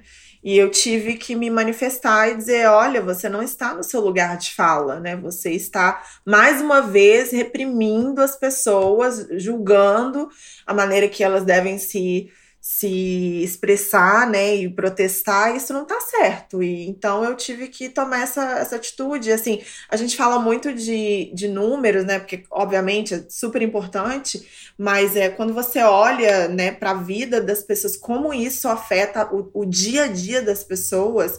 É, eu tenho amigas que uma, gente, é uma história mais triste do que a outra, a maneira com que toda essa violência vem afetando o psicológico delas. Uma teve um aborto espontâneo essa semana por causa disso. É muito triste. Dor de cabeça crônica todos os dias. Quem, tá, quem tem depressão crise de ansiedade também tá tendo mais problema com isso. Eu, inclusive, não estou é, frequentando os protestos, eu estou evitando, inclusive, acompanhar as notícias, porque tem mexido muito, de uma maneira muito visceral comigo. Então, enquanto ontem, por exemplo, meu marido foi protestar, foi é, num protesto também super pacífico aqui no, no, centro de Chicago, eu fiquei em casa me reunindo com as minhas pretinhas. A gente fez uma meditação linda. A Flávia estava lá, né, Flávia? Então é, é isso que a gente tem feito, sabe? A gente tem, tendo, tem buscado o nosso centro, se conectar, se amar é, porque a gente. É, eu acho que eu, é a única forma que eu vejo de saída dessa situação, sabe? Uma saída é, emocional e positiva para isso tudo. Eu fico até arrepiada, porque eu lembro que quando nós conversamos, Flávio, sobre a sua participação no, no Norteando, você usou um termo que. que cara, que. Assim, desculpa, a gente até se emociona que que eu não que eu não perce, não sinto isso, né? Que é coisa da ancestralidade, porque isso isso deve tocar em vocês de uma maneira que que eu particularmente não, não é inimaginável para mim, né? Porque você, a gente, quem acredita, né, sabe que a gente carrega a, a história, né? A gente vai trazendo a nossa história, é, o, tudo que os nossos familiares viveram. Claro, eu tenho histórias familiares, a Lely tem, a Rai tem, claro. Mas essa coisa da ancestralidade, né, da população negra, desses mais de 400 anos aí de. de uh, porque eu, eu, às vezes eu penso até assim: não é possível a gente dizer que a escravidão acabou aonde, né? Vamos pensar assim. É, é, é até emocionante ouvir você falar, porque essa coisa da ancestralidade a gente não traz. Né? E isso, isso deve tocar em vocês de uma maneira muito forte. E às vezes de uma maneira que você nem percebe, né? É igual uma, um, um, programa que nós fizemos aqui que a gente chamou de, de desgraçamentos da cabeça. Tem coisas que vão te afetando que você não percebe, você não as identifica. E aí chega uma hora que você fala: caramba, é isso, né? Você vai sendo consumido por, por, por todos esses, todas essas emoções, sendo né, todas essas informações, você vai falando como isso está me afetando, como isso está me afetando. E, e nossa, é, até me perdi. Fiquei assim. Não, mas é isso é muito sério. Inclusive, existe uma pesquisa. Existe uma pesquisa, eu, eu, até dividi com as meninas ontem no grupo, é, que foi. Eu, eu esqueci o nome da doutora. Doutora. Ah, é importante sempre lembrar os nomes, né? Depois eu volto e falo o nome dela, mas ela é uma pesquisadora e ela dedicou a, a carreira dela à, à pesquisa sobre. É, ai, como é o nome do, do, do tema? Post-Traumatic é, post post Slave Syndrome, que é uma herança que carregamos, que trazemos com a gente desde os tempos de escravidão até agora, que são é, é, reações e comportamentos é, decorrentes né, da repressão, da dominação é, para conosco, né? E que vem aí viajando de geração a geração, é um problema geracional mesmo. Então, assim, tudo que aconteceu no passado claramente, ob objetivamente, afeta toda essa corrente, toda essa nação né, de pessoas pretas. E, e, é muito incrível mesmo, parece algo sobrenatural, a forma com que dói aqui, sabe? Bate aqui quando você vê um irmão, uma irmã Uhum. que, sabe, perdeu a vida, sabe? Uhum. Tinha todo um futuro pela frente, era um cidadão totalmente ativo e, e- e- valioso para a sociedade, né? Infelizmente, é, por causa da cor de sua pele, esse valor não é reconhecido, né? É muito, é muito difícil, duro essa realidade de absorver, de enfrentar. Uhum. Uhum. Eu tive esse momento meu terapêutico, né? Foi até o dia da minha terapia, de que essa ficha caiu, né? Eu consegui fazer contato com esse sentimento. E foi um- foram dois dias de choro, né? Porque eu acho que a gente também fica nessa coisa, recebe informação e vai. É, é Brasil, é aqui que quando a gente para e consegue se conectar com essas emoções, é algo aí que realmente tá mexendo mais com a gente do que a gente imagina, né? Às vezes a gente não dá Uhum. conta. Mas é isso que ela falou, assim, a gente também tá tendo que parar e tentar se cuidar emocionalmente, mentalmente, para a gente conseguir se manter equilibrado, né? Diante de tudo isso também, que é importante. A gente acabou não deixando a Rai terminar de É. contar não, da manifestação. Mas, gente, só olha, só- é assim. Só, é, Muitas mulheres falando juntas, é isso mesmo. Eu só queria que a Rai terminasse, que a- dela contar ali o, o, Não, foi- o caso da, de Naperville. É, porque foi só uma história que me trouxe um pouquinho de esperança, porque foi assim, foram do, é, um grupo de adolescentes, meninas novinhas, brancas, foram no dia seguinte, depois da, da- de- do pessoal que destruiu tudo, foi lá e colocou vários corações na- nas lojas onde foram quebradas. Aí um senhor branco deu um esporro nelas. O que, que vocês estão fazendo? Isso aqui sempre foi uma cidade boa, que não sei o quê, que não, não, não. Ou seja, ele era um racista, tá? Que impediram, impediu uma, um um monte de criança a demonstrar, na verdade, o amor, né? E aí vieram duas mulheres e arrancaram as- os corações que elas colocaram e tal. Tava, eram, os lugares estavam fechados com aqueles tampões, assim, né, para proteção. E elas tinham colocado o cora- o coração ali. E as duas mulheres chegaram, assim, revoltadas, arrancaram os corações das meninas chorando. E foi, isso foi gravado. E aí colocaram no tal do grupo do Facebook. Aí a menina, uma das meninas que, que colocou o coração, viu a repercussão, a repercussão toda e falou: gente, quem quiser comigo amanhã, ir lá e colocar mais corações. Gente, no dia seguinte, mas tinha coração. Vocês não- eu tirei até foto, porque tem coração para tudo quanto é lado. Tá- a cidade está cheia de coração. Isso me deu um pouquinho de esperança, do tipo, assim, me emocionou um pouco até, porque foi uma coisa que meu marido me falou, porque eu tenho medo do racismo em mim também, eu sei que é diferente, mas eu tenho um pouco do medo do racismo, do, porque o branco americano, ele, ele vê o latino também como um- uma, uma outra coisa, sabe? E assim, e é uma coisa que, que eu, eu tenho esse medo, não vou dizer que eu não tenho, eu tenho medo do, do racismo. E eu falo com meu marido, é, eu falo, poxa, mas a gente tá morando num lugar onde, cara, cheio de racista, sabe? Eu não quero, eu fico, eu tô meio que na dúvida. Me- Meu marido falou, olha, uma coisa que você tem que aprender sobre os Estados Unidos é que a partir do momento que você bota pra fora e mostra aquele racismo, as pessoas que não são e as pessoas que não gostam disso se unem. E por mais que elas não sejam a maioria, elas demonstram um amor grande. E isso realmente eu tô vendo assim, não tô dizendo que é o país inteiro, não tô dizendo, não, não tô generaliz- generalizando nada. Eu só tô dizendo que Aí quando ele falou isso, eu reparei que esse, isso que fizeram de colocar o coração foi um- uma maneira da cidade mostrar que, cara, tudo bem, tem uns racistas, mas tem gente que não é. Sabe? Tem gente que tem realmente um, um carinho de ir lá e colocar um coração. E tá, foi super bonito. Tem várias Black Lives Matter para todo lado, botaram foto do, do George Floyd. Tem crianças foram lá, pintaram as coisas com, com um coração. Assim, foi uma, uma coisa bonita, assim, que deu um pouquinho de esperança, sabe?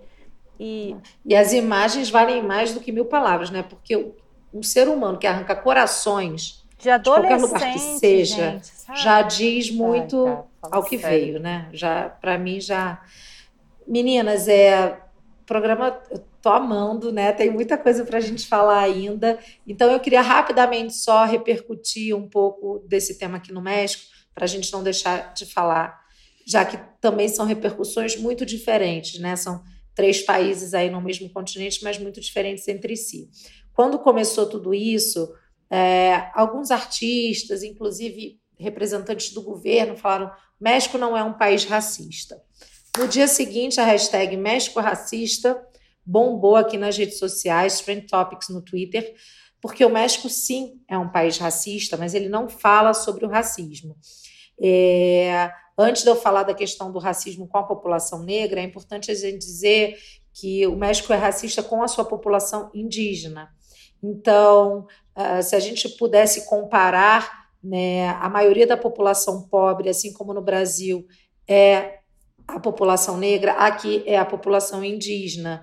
Uh, crianças indígenas pedintes na rua, é, famílias indígenas uh, vivendo na rua, nas, na, nas cidades rurais é, vivem em situação de pobreza e pobreza extrema. E isso fica muito claro, né? Isso foi uma coisa que também essa mobilização rolou nas redes sociais, México racista. Se você pega as novelas mexicanas, aquelas lá da nossa infância, adolescente, quem é o mexicano? Ele é alto, magro, pele branca, cabelo preto, muitas vezes pintado de loiro, muitas vezes de olhos azuis, até nas produções recentes, que são produções bem interessantes do audiovisual. Não sei se se vocês conhecem, se a Flávia Borges conhece, por exemplo, tem uma série que até já comentei aqui no programa Casa de las Flores. Todos os personagens principais é, são, são, é, são mexicanos já europe, é, europeus, né? vamos dizer assim, com, com muita influência dos, dos italianos, dos franceses, espanhóis. Então você fala assim, poxa, que mexicano é esse? Porque quando você vem para cá, não é o mexicano que você vê na rua. Né? Apesar de que essa série, por exemplo, traz à tona uma questão uh, muito forte aqui no México, que é a questão, a questão do classismo. Né? O México é racista e muito classista. Isso pode ser um tema para outro programa, porque eu não quero desfocar aqui. Agora, falando em relação à própria Yalitza Aparicio, que é a atriz que concorreu ao Oscar pela, pelo filme Roma, é, ela publicou um artigo recentemente falando sobre o México racista e classista, né? A, o papel da mulher indígena mexicana nas novelas também é um papel de empregada doméstica ou chofer do carro. É, então, são essas semelhanças, se eu pudesse colocar. Agora, pesquisando para esse programa, algumas coisas me surpreenderam. É, você não vê muitos negros aqui, principalmente na cidade do México. É, quando você vê negros, são é, estrangeiros que vivem aqui, que foram expatriados, vieram por motivos de trabalho. É, mas tem regiões do México, como Veracruz, por exemplo, que tem uma população muito expressiva do que eles chamam de afro-mexicanos. Agora, vejam que absurdo. Existe uma pesquisa extraoficial que diz que no México a gente tem um milhão e meio de afrodescendentes. Mas o censo oficial do México não computa os afro-mexicanos, porque o México diz que não tem negros no México. Então, isso é uma coisa até que eu quero pesquisar mais a, a fundo, né? porque realmente você, é, aqui na, na região onde eu vivo, você não vê uma população afro-mexicana, mas eles, por exemplo, é, não são. É, não, não, não faz o recenseamento, acho que é isso. Se eu estiver errado, me corrigem é, me corrijam, por favor, no país eles não aparecem nesse censo oficial. Então, esse é um tema que, é, que mexeu um pouco aí nas redes sociais do México, trouxe à tona essa questão do México racista com a sua população indígena. E ontem a gente teve um protesto pequeno no, num bairro uh, chique aqui da cidade do México, chama Polanco. Foi um protesto que começou perto da Embaixada Americana e acabou claro que esses grupos, como a gente dizem, né, que, que acabam um pouco uh, usando a força, acabaram apedrejando, então, a embaixada americana. A gente teve também apedrejamento de bancos nessa região, e aí a Guarda Nacional atuou. Então, a gente teve cenas de muita violência também, de repressão da polícia é, com esses manifestantes. Então, esse é um pouco, bem resumidamente, de como isso está repercutindo aqui.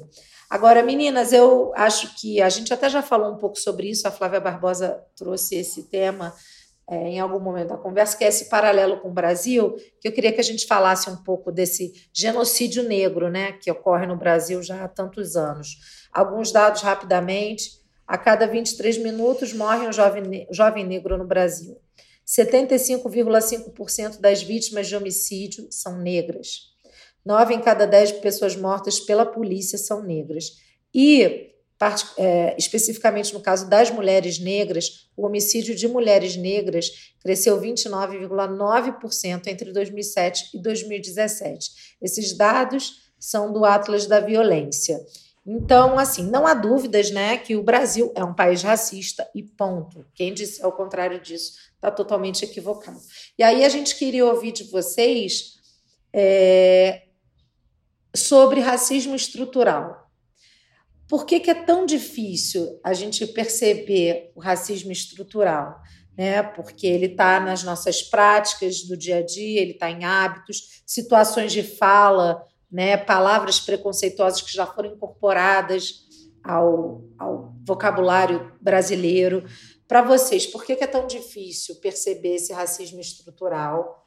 E também, já aí uma outra pergunta, que, que então cada um de nós pode fazer para combater esse racismo estrutural, para mudar, é, tentar mudar um pouco isso?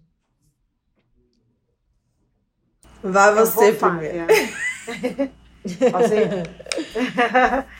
é, eu penso muito que uma das coisas que, que reforçam essa, essa questão do racismo estrutural é a questão da naturalização. Então, por exemplo, né, as pessoas não se questionam quando a gente olha para. Vou até colocar a política, né? A gente olha para a política, a política ela tem uma característica que é muito quase unificada, né? Maioria de homens brancos, né? A gente tem pouquíssima representação feminina, é, quase nenhuma negra e quase nenhuma mesmo indígena, né? Então eu acho que é, é, é a naturalização de não ver negros ocupando certos uhum. espaços. Então a gente olha para a televisão brasileira, a televisão brasileira não representa uhum. o povo brasileiro, né? É uma loucura isso. A gente, eu até eu, outro dia eu estava reparando, né? Eu fui assistindo os programas, eu falei, Ana Maria Braga, e ela é, é branca e loura. As assistentes que ficam atrás e caladas Totalmente. são negras né, que é essa posição de servidão, que não é que seja um problema, mas a gente não quer ocupar só esse espaço. Né? A gente tem capacidade de fazer outras coisas também, caso a gente tenha possibilidade. É, e aí, só quando chega a Maju Coutinho é que eu me vejo na TV. Tirando isso, eu quase não me vejo. E aí a gente vê, assim, a mídia tem uma atuação muito importante nesse papel da, da representatividade. É, a gente olha, né? Eu fiquei bem chocada com aquela foto do governo federal, que seria a representação do, do futuro do Brasil. Nossa, eu pensei branca. nisso. Não tem a foto indígena, Brasil, não, não sei o quê, só crianças brancas. Só crianças, só crianças brancas. brancas. E aí a gente tem que entender que assim o Brasil ele foi um país construído é, em cima de, da, da escravidão, né?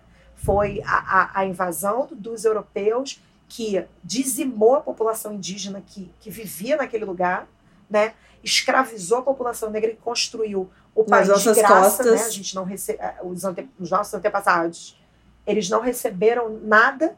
A escravidão supostamente que acabou lançou os negros na tipo assim você está livre agora se vira, mas existiam várias leis que não permitiam que a gente estudasse. Existiam leis é, contra é, vadiagem, né? Então, você não tem trabalho, você não tem casa, você não tem onde morar e você fica na rua, a polícia te pega e te prende, né? Então, e, e existiu também o estímulo da... A gente te, te, tiveram vários é, pesquisadores, estudiosos que defenderam a ideia do embranquecimento, né? Então, a ideia do Brasil é que em 200 anos a gente não existisse mais, né? Existia miscigenação, miscigenação, miscigenação, o apagamento total do povo negro, o que não aconteceu não deu certo completamente. Mas a gente vê que o genocídio ele continua acontecendo. E é muito naturalizado. Então, quando morre um jovem negro na favela, as pessoas começam a se questionar, né? Mas será que ele não fez nada? Ah, mas é claro que tem lá combater a, a, a venda de drogas. Eu sou de comunidade. Então, eu acompanhei esse processo de, de normatização dessas investidas da polícia lá e eu nunca vi uma melhora.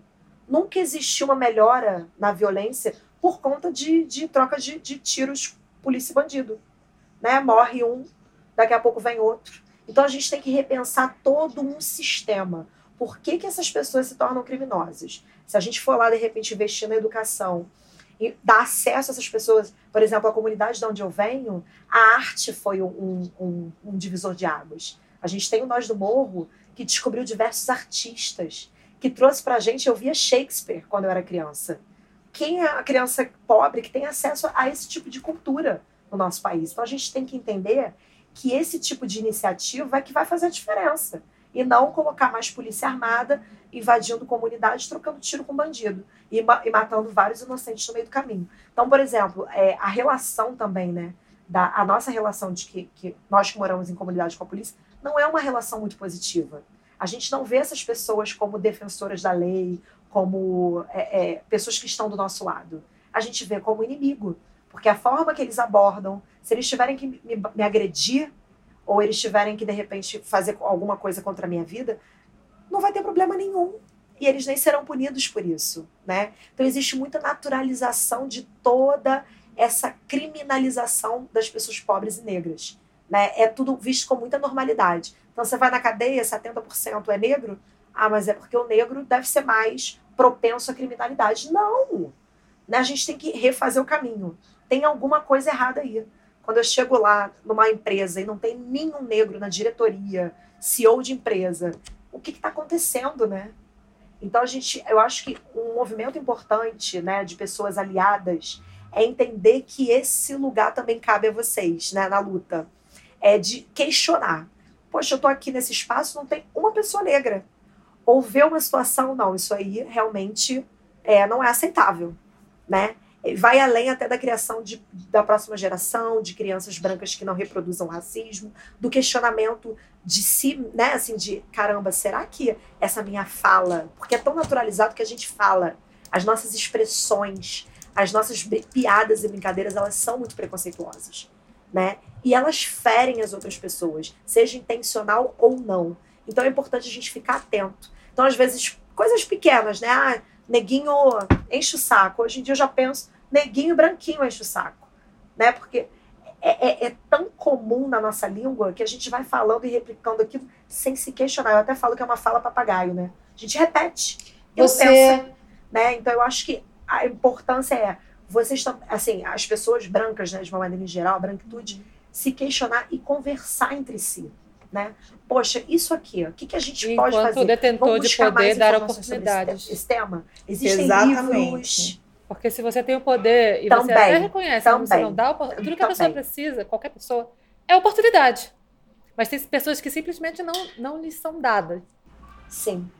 Eu noto que para a branquitude é muito, é muito fácil. É é muito natural, orgânico, estar dividindo espaço somente com pessoas brancas. E não se nota essa problemática, não, não se um nota incômodo, que isso né? é um problema. Não há um incômodo. Então, assim, quando você abre a página da. A, a, qual é a revista? Marie Claire, que é, fez uma, uma, reportagem sobre os cineastas, as cineastas é, que mandam na, na Rede Globo, é algo assim, na, na, na uma Globo, revista né? né? mainstream aí no Brasil, que tem uma, uma, receptividade grande, um grande alcance. Quando você vê, sabe, um, um, toda uma página dedicada a cineastas brancas brasileiras e você não vê ninguém negro, de cor, indígena, e essas pessoas não se incomodaram, não é possível. É, eu houve uma fala um assim, né, que o Brasil ali... não tem uma Ava do Vernet.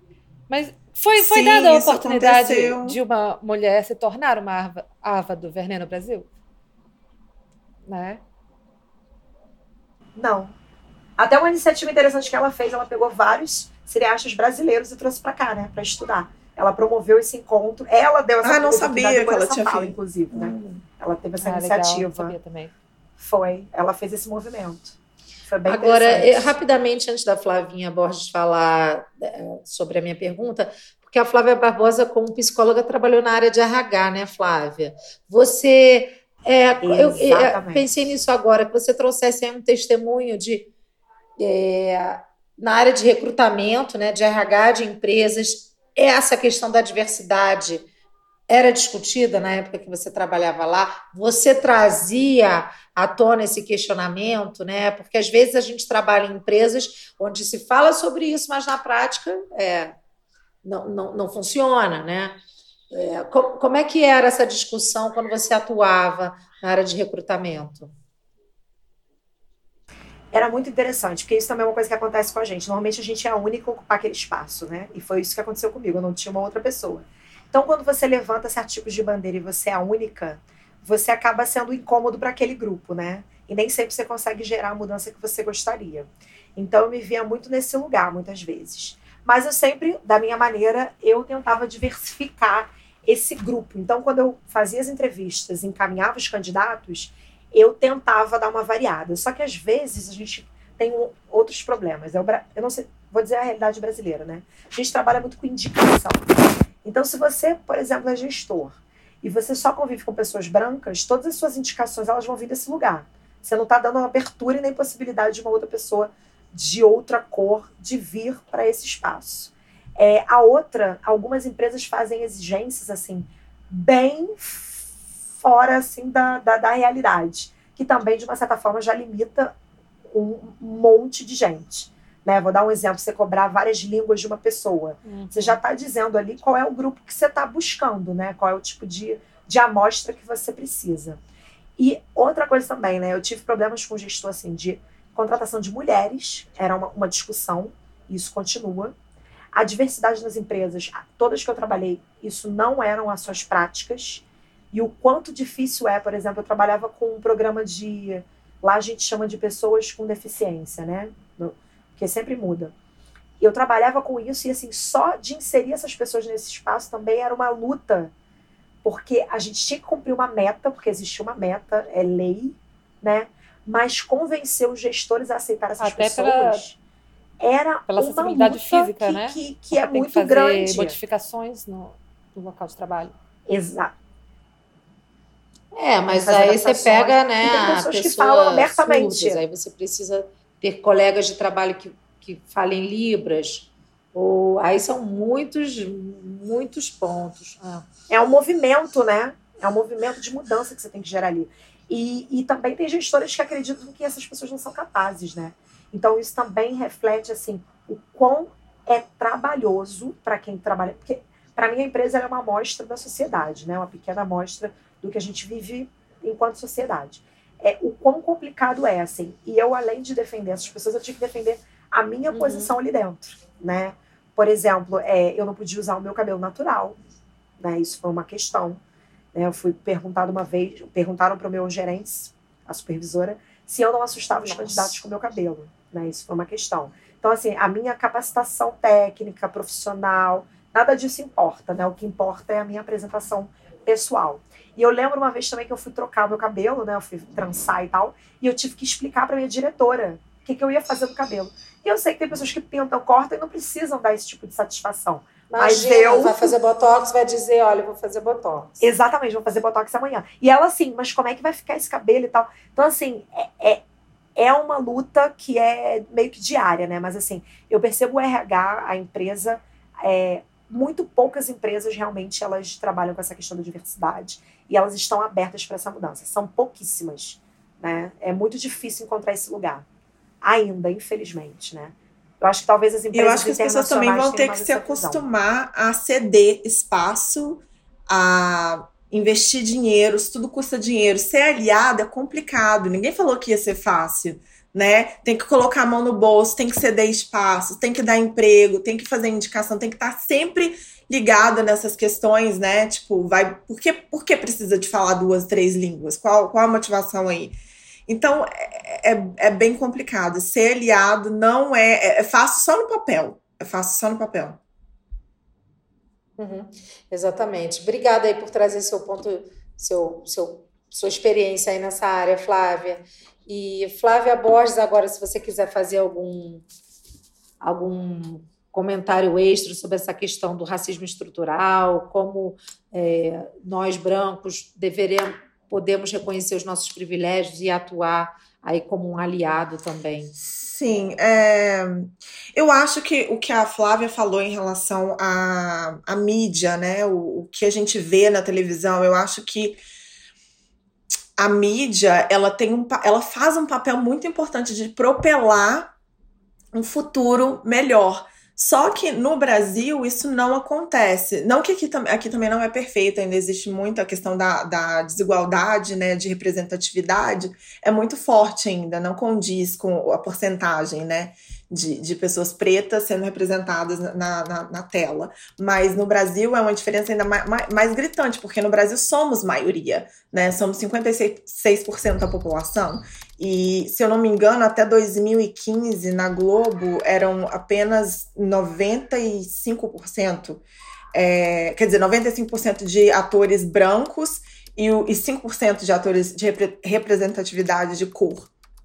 É, então, é, cara, esse, esse número é, é, é um disparate total, né? Enquanto a ficção tem é, é, a ficção principalmente né, nos filmes e televisão ela tem esse papel muito mais rápido né de propelar essa, essa imagem que a gente vê é muito mais né? rápido que de representatividade do que nos livros do que em, em outras formas de, de expressão de arte né é, infelizmente a gente não vê essa, essa, esse investimento e o que eu noto muito do conteúdo sendo produzido atualmente no Brasil é que existe uma hesitação em relação a gastar dinheiro, a fazer grandes produções, a investir em grandes produções, em, em afrofuturismo, em, em, conceitos né, mais grandiosos. A gente vê muito conteúdo sendo produzido nas favelas, é, com um, um, um, orçamento um pouco mais controlado, né? Porque é um pouco mais fácil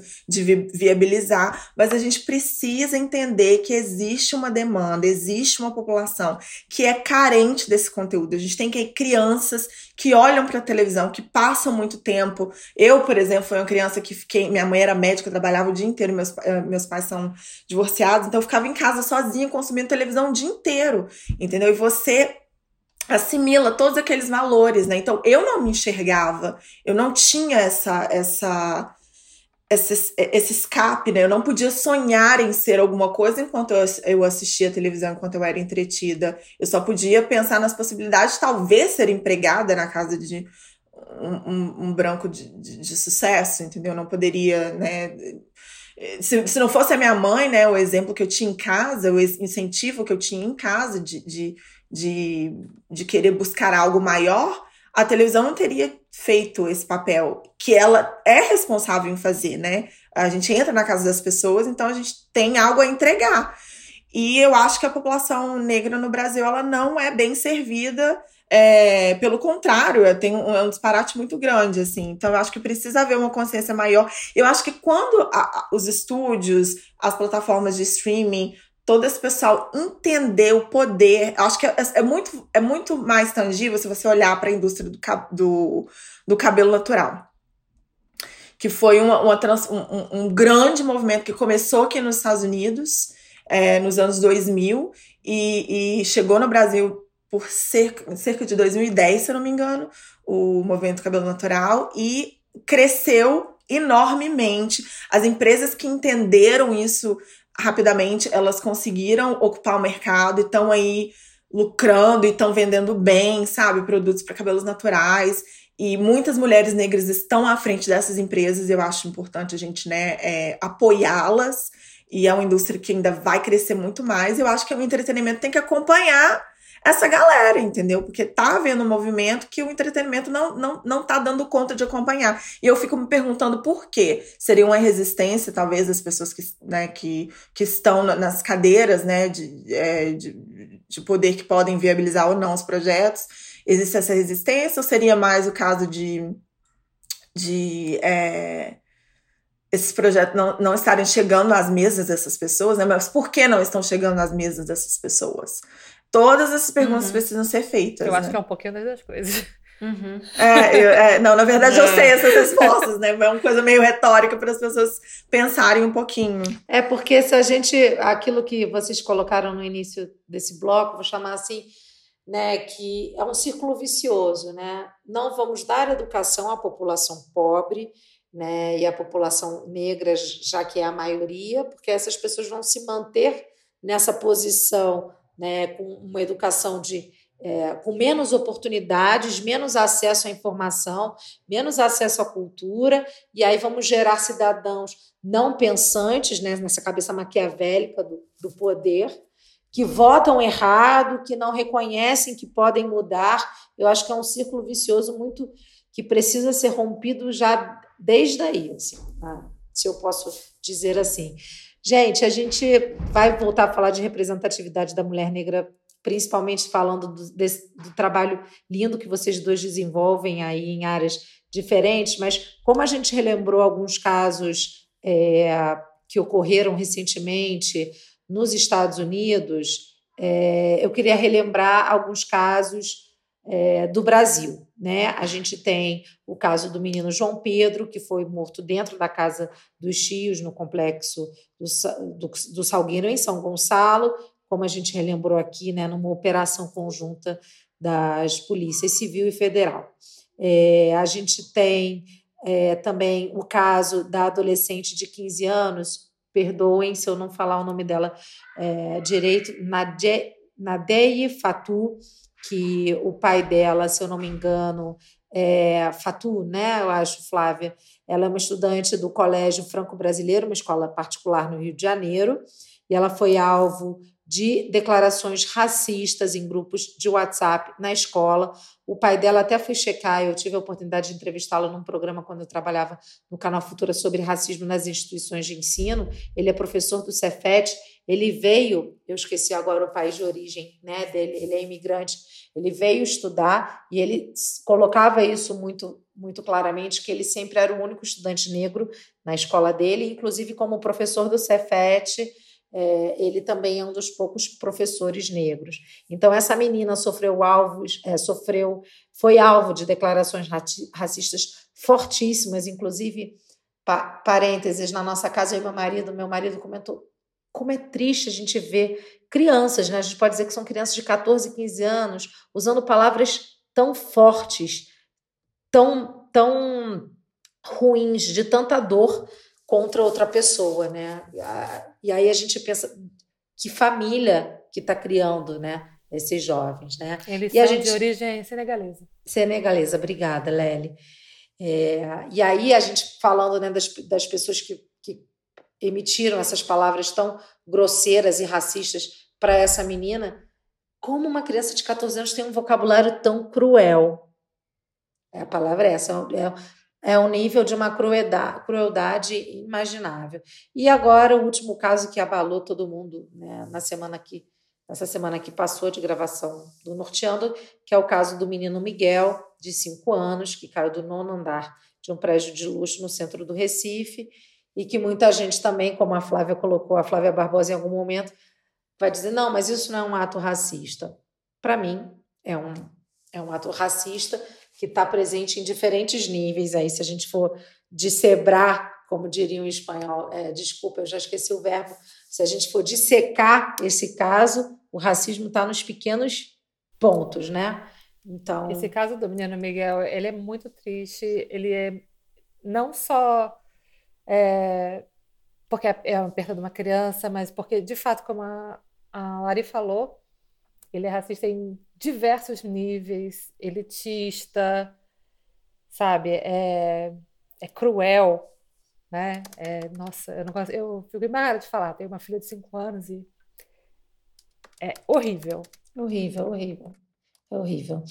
É, meninas, eu vou pedir para a Lely, por favor, amiga, relembrar aí. A gente falou das manifestações é, nos Estados Unidos, mas a gente também está é, tá numa onda de manifestações no Brasil que alguns pontos se convergem com os movimentos antirracistas. Ah, Você quer falar, Lélia? passada, né? No domingo passado, uh, juntamente com os protestos que tiveram nos Estados Unidos em solidariedade ao George Floyd, um, teve no Brasil também é, protestos justamente por causa do, do caso João Pedro, do Vidas Negras Importam, no Rio de Janeiro foi em frente, em frente ao Palácio Guanabara. E o protesto tinha mais ou menos umas 400 pessoas, pelo que eu, eu li. E durou cerca de uma hora. E os manifestantes estavam lá pacificamente, eles lembraram do João Pedro, lembraram do caso da Ágata, uh, vários outros casos que o Rio de Janeiro está repleto, né? O Rio de Janeiro está imerso numa questão de violência e de, e de genocídio negro que é muito triste. Para você ter uma ideia, nos Estados Unidos, no ano de 2019, houve mais ou menos, de acordo com uma reportagem do, do Washington Post, 1.004 mortes relacionadas a policiais, violência policial. No Rio de Janeiro, no ano de 2019, entre os meses de janeiro e outubro, foi mais ou menos isso só no Rio de Janeiro, versus o, o país inteiro nos Estados Unidos, tá?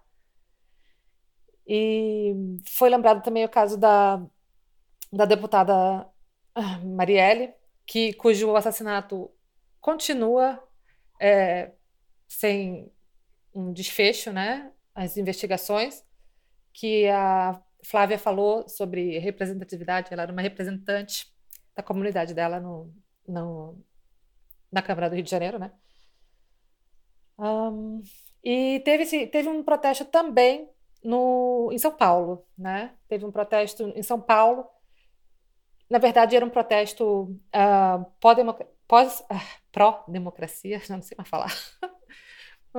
um protesto pró-democracia. Ficou marcado também com um vídeo que ficou viral de um rapaz uh, que, identificando uma bandeira fascista, fez o sinal do punho ao, ao assim, em riste aos céus, que é o, o sinal do grupo é, Black Panthers nos Estados Unidos, né? É, Panteras, os, os, Pantera, os Panteras Negra no, nos Estados Unidos, denunciando, né, que é um, uma, era uma bandeira uh, fascista e racista também, né? E foi super agredido o rapaz, foi super agredido, sabe? Assim, não fisicamente, mas verbalmente, foi muito difícil. Eu li uh, uma notícia no UOL que logo depois esse rapaz veio a perder seu emprego porque ele estava ali, né, no, e protestou pacificamente, porque ele manteve-se, assim, parado, com punho em riste, enquanto era agredido verbalmente, e ele perdeu o emprego. Sim, por sorte, ele já arrumou outro emprego, graças a Deus. Fico feliz por ele, o nome dele é Emerson. Eu não sei o sobrenome dele, mas ele é um ícone, só quero dizer isso. e hoje teve várias outras manifestações no Brasil também, que eu acompanhei por noticiários aqui do Canadá, e manifestações na, no Largo da Batata, em São Paulo, uh, manifestações em várias outras cidades. Houve manifestações no Recife também, inclusive, uh, lembrando de novo do menino Miguel. E, enfim, é muito. Quando acontece uma coisa desse, desse tipo, dessa magnitude nos Estados Unidos, é, ela reverbera, né? Porque por causa da situação geopolítica dos Estados Unidos. E no Brasil ela aparece e teve muita gente que questiona assim, né? Nossa, mas está aparecendo agora?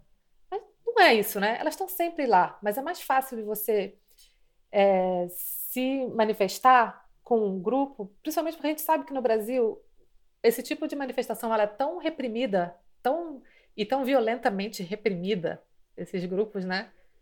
é tão difícil encontrar força, né? Então, eles estão aí, né? Essas manifestações. O que está sendo muito difícil também no Brasil de, por causa da situação do Covid no país, que é extremamente alarmante. Então, assim, quem, quem tiver no Brasil, quem estiver se, se manifestando, é, meus votos para que hajam cuidados, meu desejo que, de, de né, proteger os seus e a você mesmo, porque a situação no Brasil com o Covid está bem alarmante, o número de mortos está bem alto. E, enfim, é isso. As manifestações de lá também lembram casos absurdos de violência sofrido pela população negra todos os dias no país.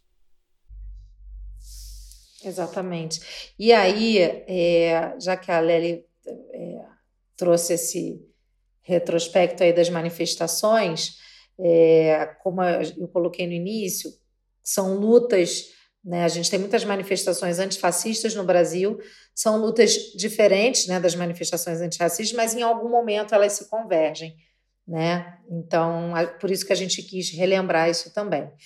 Agora, é, bom, vamos terminar, então, porque a gente já tem duas horas de programa. Passa muito rápido, é muito bom. Acho que é o, é o maior norteando que a gente já teve mas a gente quis fazer também sem, sem É, sem, sem limite. É, desculpa, vamos gente, lá, eu esqueci falar. de citar isso. O, o manifesto do, do rapaz na Paulista, é, ele foi em meio a diversos outros tipos de manifestação. A manifestação antifascista, ela não é igual totalmente à, à manifestação antirracista. Uma coisa é uma coisa, outra coisa é outra coisa. Eles conver, convergiram nesse ato desse rapaz, no caso, né?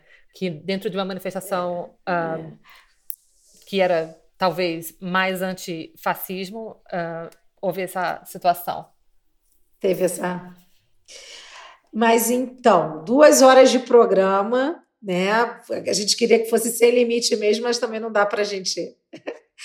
É, a gente pode voltar com certeza a conversar com vocês e acho que não só sobre esse tema do racismo, a gente tem muito assuntos, muitos assuntos, perdão, que a gente pode é, conversar com as nossas Flávias. Então, é, só para trazer dados rapidamente, que a Flávia Borges falou de representatividade. Ainda, mulheres pretas ou pardas ganham menos da metade da renda de um homem branco e quase 20% das, das mulheres negras ocupadas, ou seja, que, que estão aí, fazem parte da força de trabalho, trabalham com serviços domésticos, e aí a Flávia Borges já trouxe esse ponto também de como a gente tem que é, essa coisa da representatividade está em todos os espaços e tem que ser discutidos em todos os espaços. E então, falando de mulheres agora que estão mulheres empreendedoras, eu diria que já o próprio fato da gente mudar de país já é um ato empreendedor em si. É, queria que a Flávia Barbosa falasse um pouco do trabalho do Quilomba Collective, que você é uma das fundadoras, é o primeiro coletivo de mulheres negras brasileiras nos Estados Unidos. Muito linda essa proposta, muito bacana. Fala um pouquinho mais sobre, sobre o Quilomba. Bacana. A gente, na verdade, é, eu conheci né, as outras mulheres que fazem parte do grupo ano passado. E, e nós éramos um grupo de amigas, né? E a gente teve essa ideia de ter uma atuação um pouco mais política, né? E, e, de, e, atuando de forma diferente. Então, a ideia da criação do grupo veio desse lugar e desse espaço, que é um espaço para acolhimento, né? Que eu acho que é uma das ideias principais do Quilomba, do, do, do acolhimento de mulheres negras, né? É, da gente estar junto, da gente se curar uma com a história da outra, enfim, e trocar, porque acho que é importante também a gente se ouvir e uma coisa que é interessante, né? A gente, muitas vezes, a gente não conta as nossas histórias, né? Então, esse espaço também é para que a gente possa contar as nossas histórias. E, e a, o Quilomba começou a atuação no dia 20 de novembro, que é uma data muito importante para a gente no Brasil, que é a data de que a gente celebra Zumbi dos Palmares, né? Então, foi o primeiro evento que a gente promoveu aqui, que foi uma conversa que tinha Brasil e América Latina conversando. Porque quando a gente olha para essas questões raciais, a gente tem muita similaridade com outros países da América Latina, né?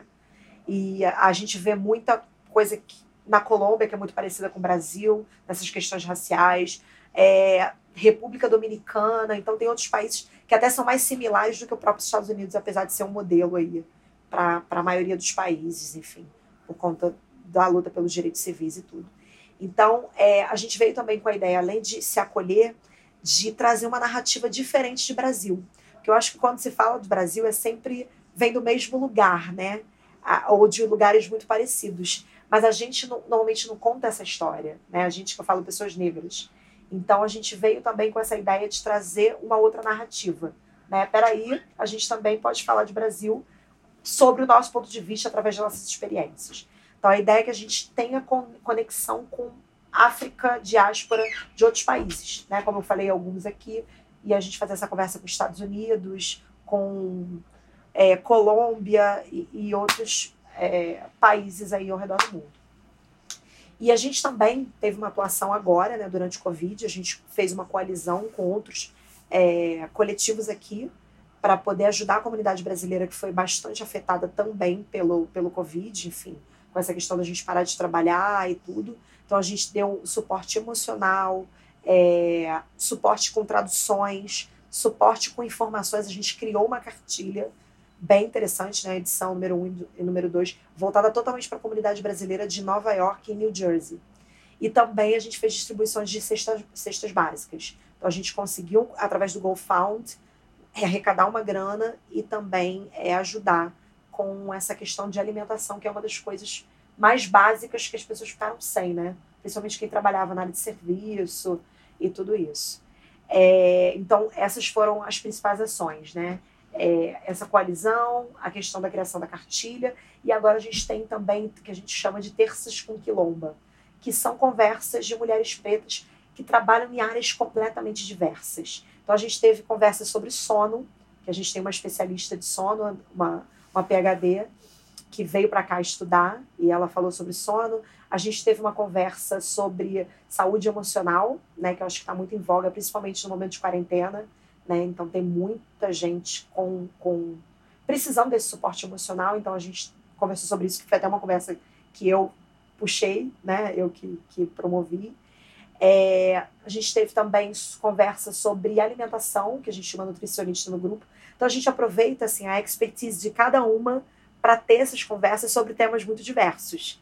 Então eu estou propondo agora, por exemplo, que eu estou grávida, né, de conversar com uma doula. Então aí a gente vai ter uma conversa sobre gravidez, principalmente nessa fase de quarentena. Então está sendo muito bacana ter esse momento de encontro e de troca, né? E a gente se fortalece, a gente cresce junto, a gente aprende, a gente divide o que sabe, então é, é, é muito interessante. E quem Mas quiser participar, é um...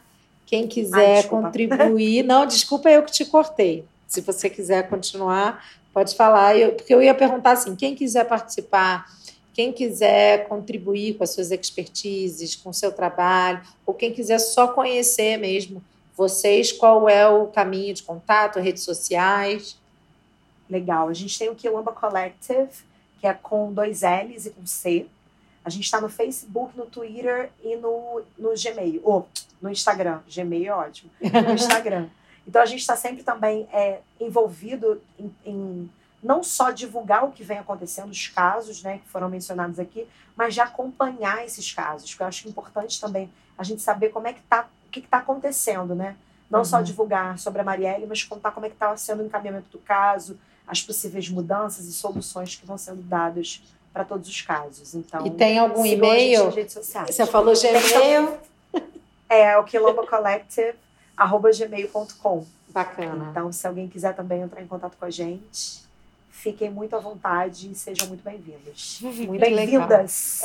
Flávia Borges. Parabéns. Sua vez. E Obrigada. Flávia Borges, sua vez, porque a Flávia ela é roteirista é, ela é pioneira, gente, em séries no Instagram. Tá? Antes de IG TV, a Flávia Borges já tinha produção audiovisual no Instagram. É, muito bacana. E ela agora está com um projeto novo, que é um roteiro, né? Uma série. Perdão, uma série, Flávia? É uma série que se chama A Vista Aqui de Cima. Fala para gente sobre esse projeto, né? Que, que tem aí como mote principal é, as mulheres negras buscando seu espaço na sociedade em diferentes tempos históricos. Sim. Bom, esse projeto nasceu de uma viagem que eu fiz ao Brasil, inclusive quando o Covid explodiu. Eu estava no Brasil, eu estava em São Paulo, apresentando esse, essa, esse projeto de série para algumas produtoras brasileiras que são conhecidas aí por terem séries no Netflix. Olha é, em várias plataformas de streaming. Então foi uma experiência bem bacana. Eu pude sentar na mesa e conversar com todo mundo e apresentar o projeto de uma forma né, formalmente para essas, essas produtoras. É, o projeto em si é uma série fantástica de antologias. Ele explora o retorno, um retorno revolucionário das mulheres negras é, à liberdade, passando pelo passado, presente e futuro. E esses tempos eles colidem durante a série, né? A gente passa aí por, por, por, vários tempos. E é uma série que pretende explorar a existência da mulher negra como protagonista da, da sua própria vida, né? É um olhar é, dela para com ela mesma. Então, assim, é um apanhado de histórias diferentes que a gente de repente não conhece ainda, mas né, que são muito inspiradoras. Tem um episódio que, inclusive, é inspirado na, na personagem Nandara, mas ela é muito atual, né? Então eu trago ela para a atualidade, para o presente, e viajo com ela também pelo pro passado e para o futuro. Então é é realmente um, um, um, projeto que eu ainda não vi sendo feito no Brasil. Posso, posso estar errada, pode ser que outras né, roteiristas e criadoras estejam aí também trabalhando, porque eu acho que tem também uma coisa de momento, né? Às vezes eu olho o que outros artistas estão fazendo e, e às vezes tudo faz muito sentido. Às vezes a gente está na mesma, na mesma página, né? Daí a questão ancestral, que eu acho que tem muito a ver com isso também, com esse momento que a gente está vivendo. E ele, o conceito ele foi muito bem aceito. É, tem interesse, então a gente tá, eu tô trabalhando, tô revisando, tô escrevendo mais episódios. E, né, a gente nunca sabe quem tá escutando, de repente, se alguém tiver interesse, só entrar em contato comigo e a gente pode conversar com, sobre como, né, colocar isso para uma, uma plataforma maior, para uma de alcance maior para as pessoas poderem é, acessar e aproveitar. E como, e como te contar? Ah, Podem sim, te adicionar eu, lá no Instagram. Instagram, tô no Instagram, Flávia D Borges, D de Davi. E por, por e-mail uhum. também é o mesmo contato, flaviadeborges.gmail.com. Muito bacana. A gente está caminhando aí para o finalzinho do programa. Acho que eu, Lely e Rai queremos aí muito a participação falar um pouquinho vocês. com vocês.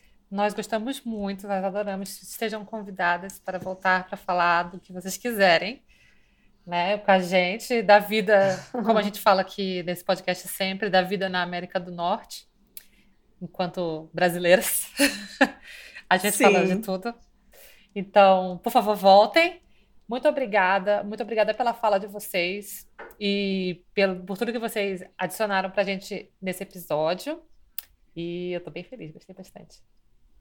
Ai, que legal. Obrigada pelo espaço, pelo uhum. carinho, consideração. Bom. Né, Flávia? Obrigada pela participação também, de ter é, né, vindo comigo aqui falar. E foi um prazer, foi um, foi um grande prazer, realmente. Obrigada.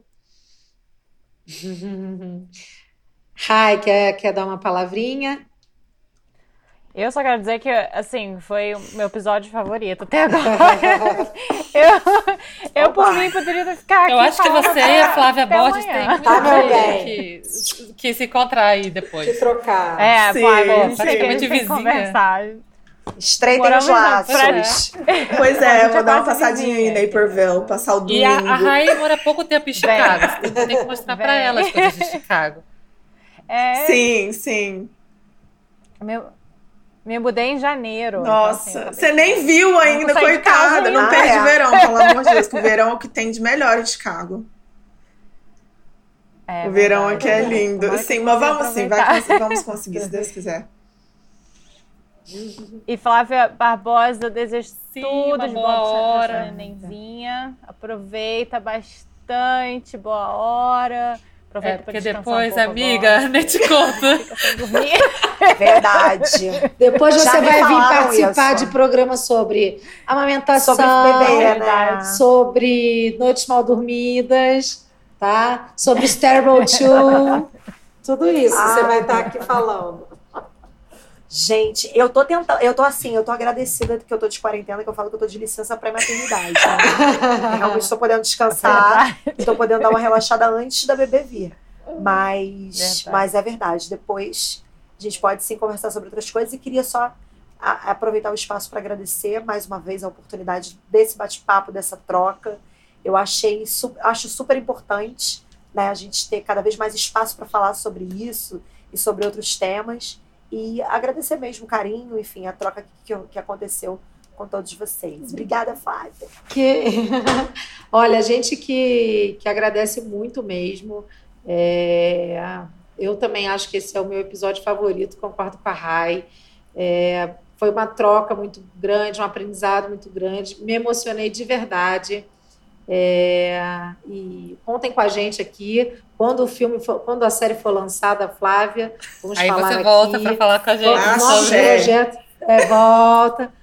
Novos projetos da, do Quilomba, por favor, conte com o nosso espaço de divulgação. E quero encerrar, então, dando aí as redes sociais do Norteando. A gente está no Instagram como arroba norteandopod. A gente está também no Twitter. E o nosso e-mail de contato é o contato arroba norteandopodcast.com.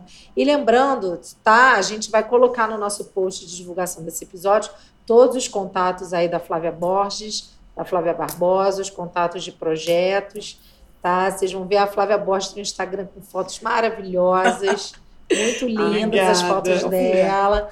Flávia Barbosa também no Instagram dela mostra um trabalho lindo de levar a cultura brasileira, a cultura do samba, né, para Nova York, eu vou dizer assim. Então, vocês podem seguir elas também através do nosso Instagram.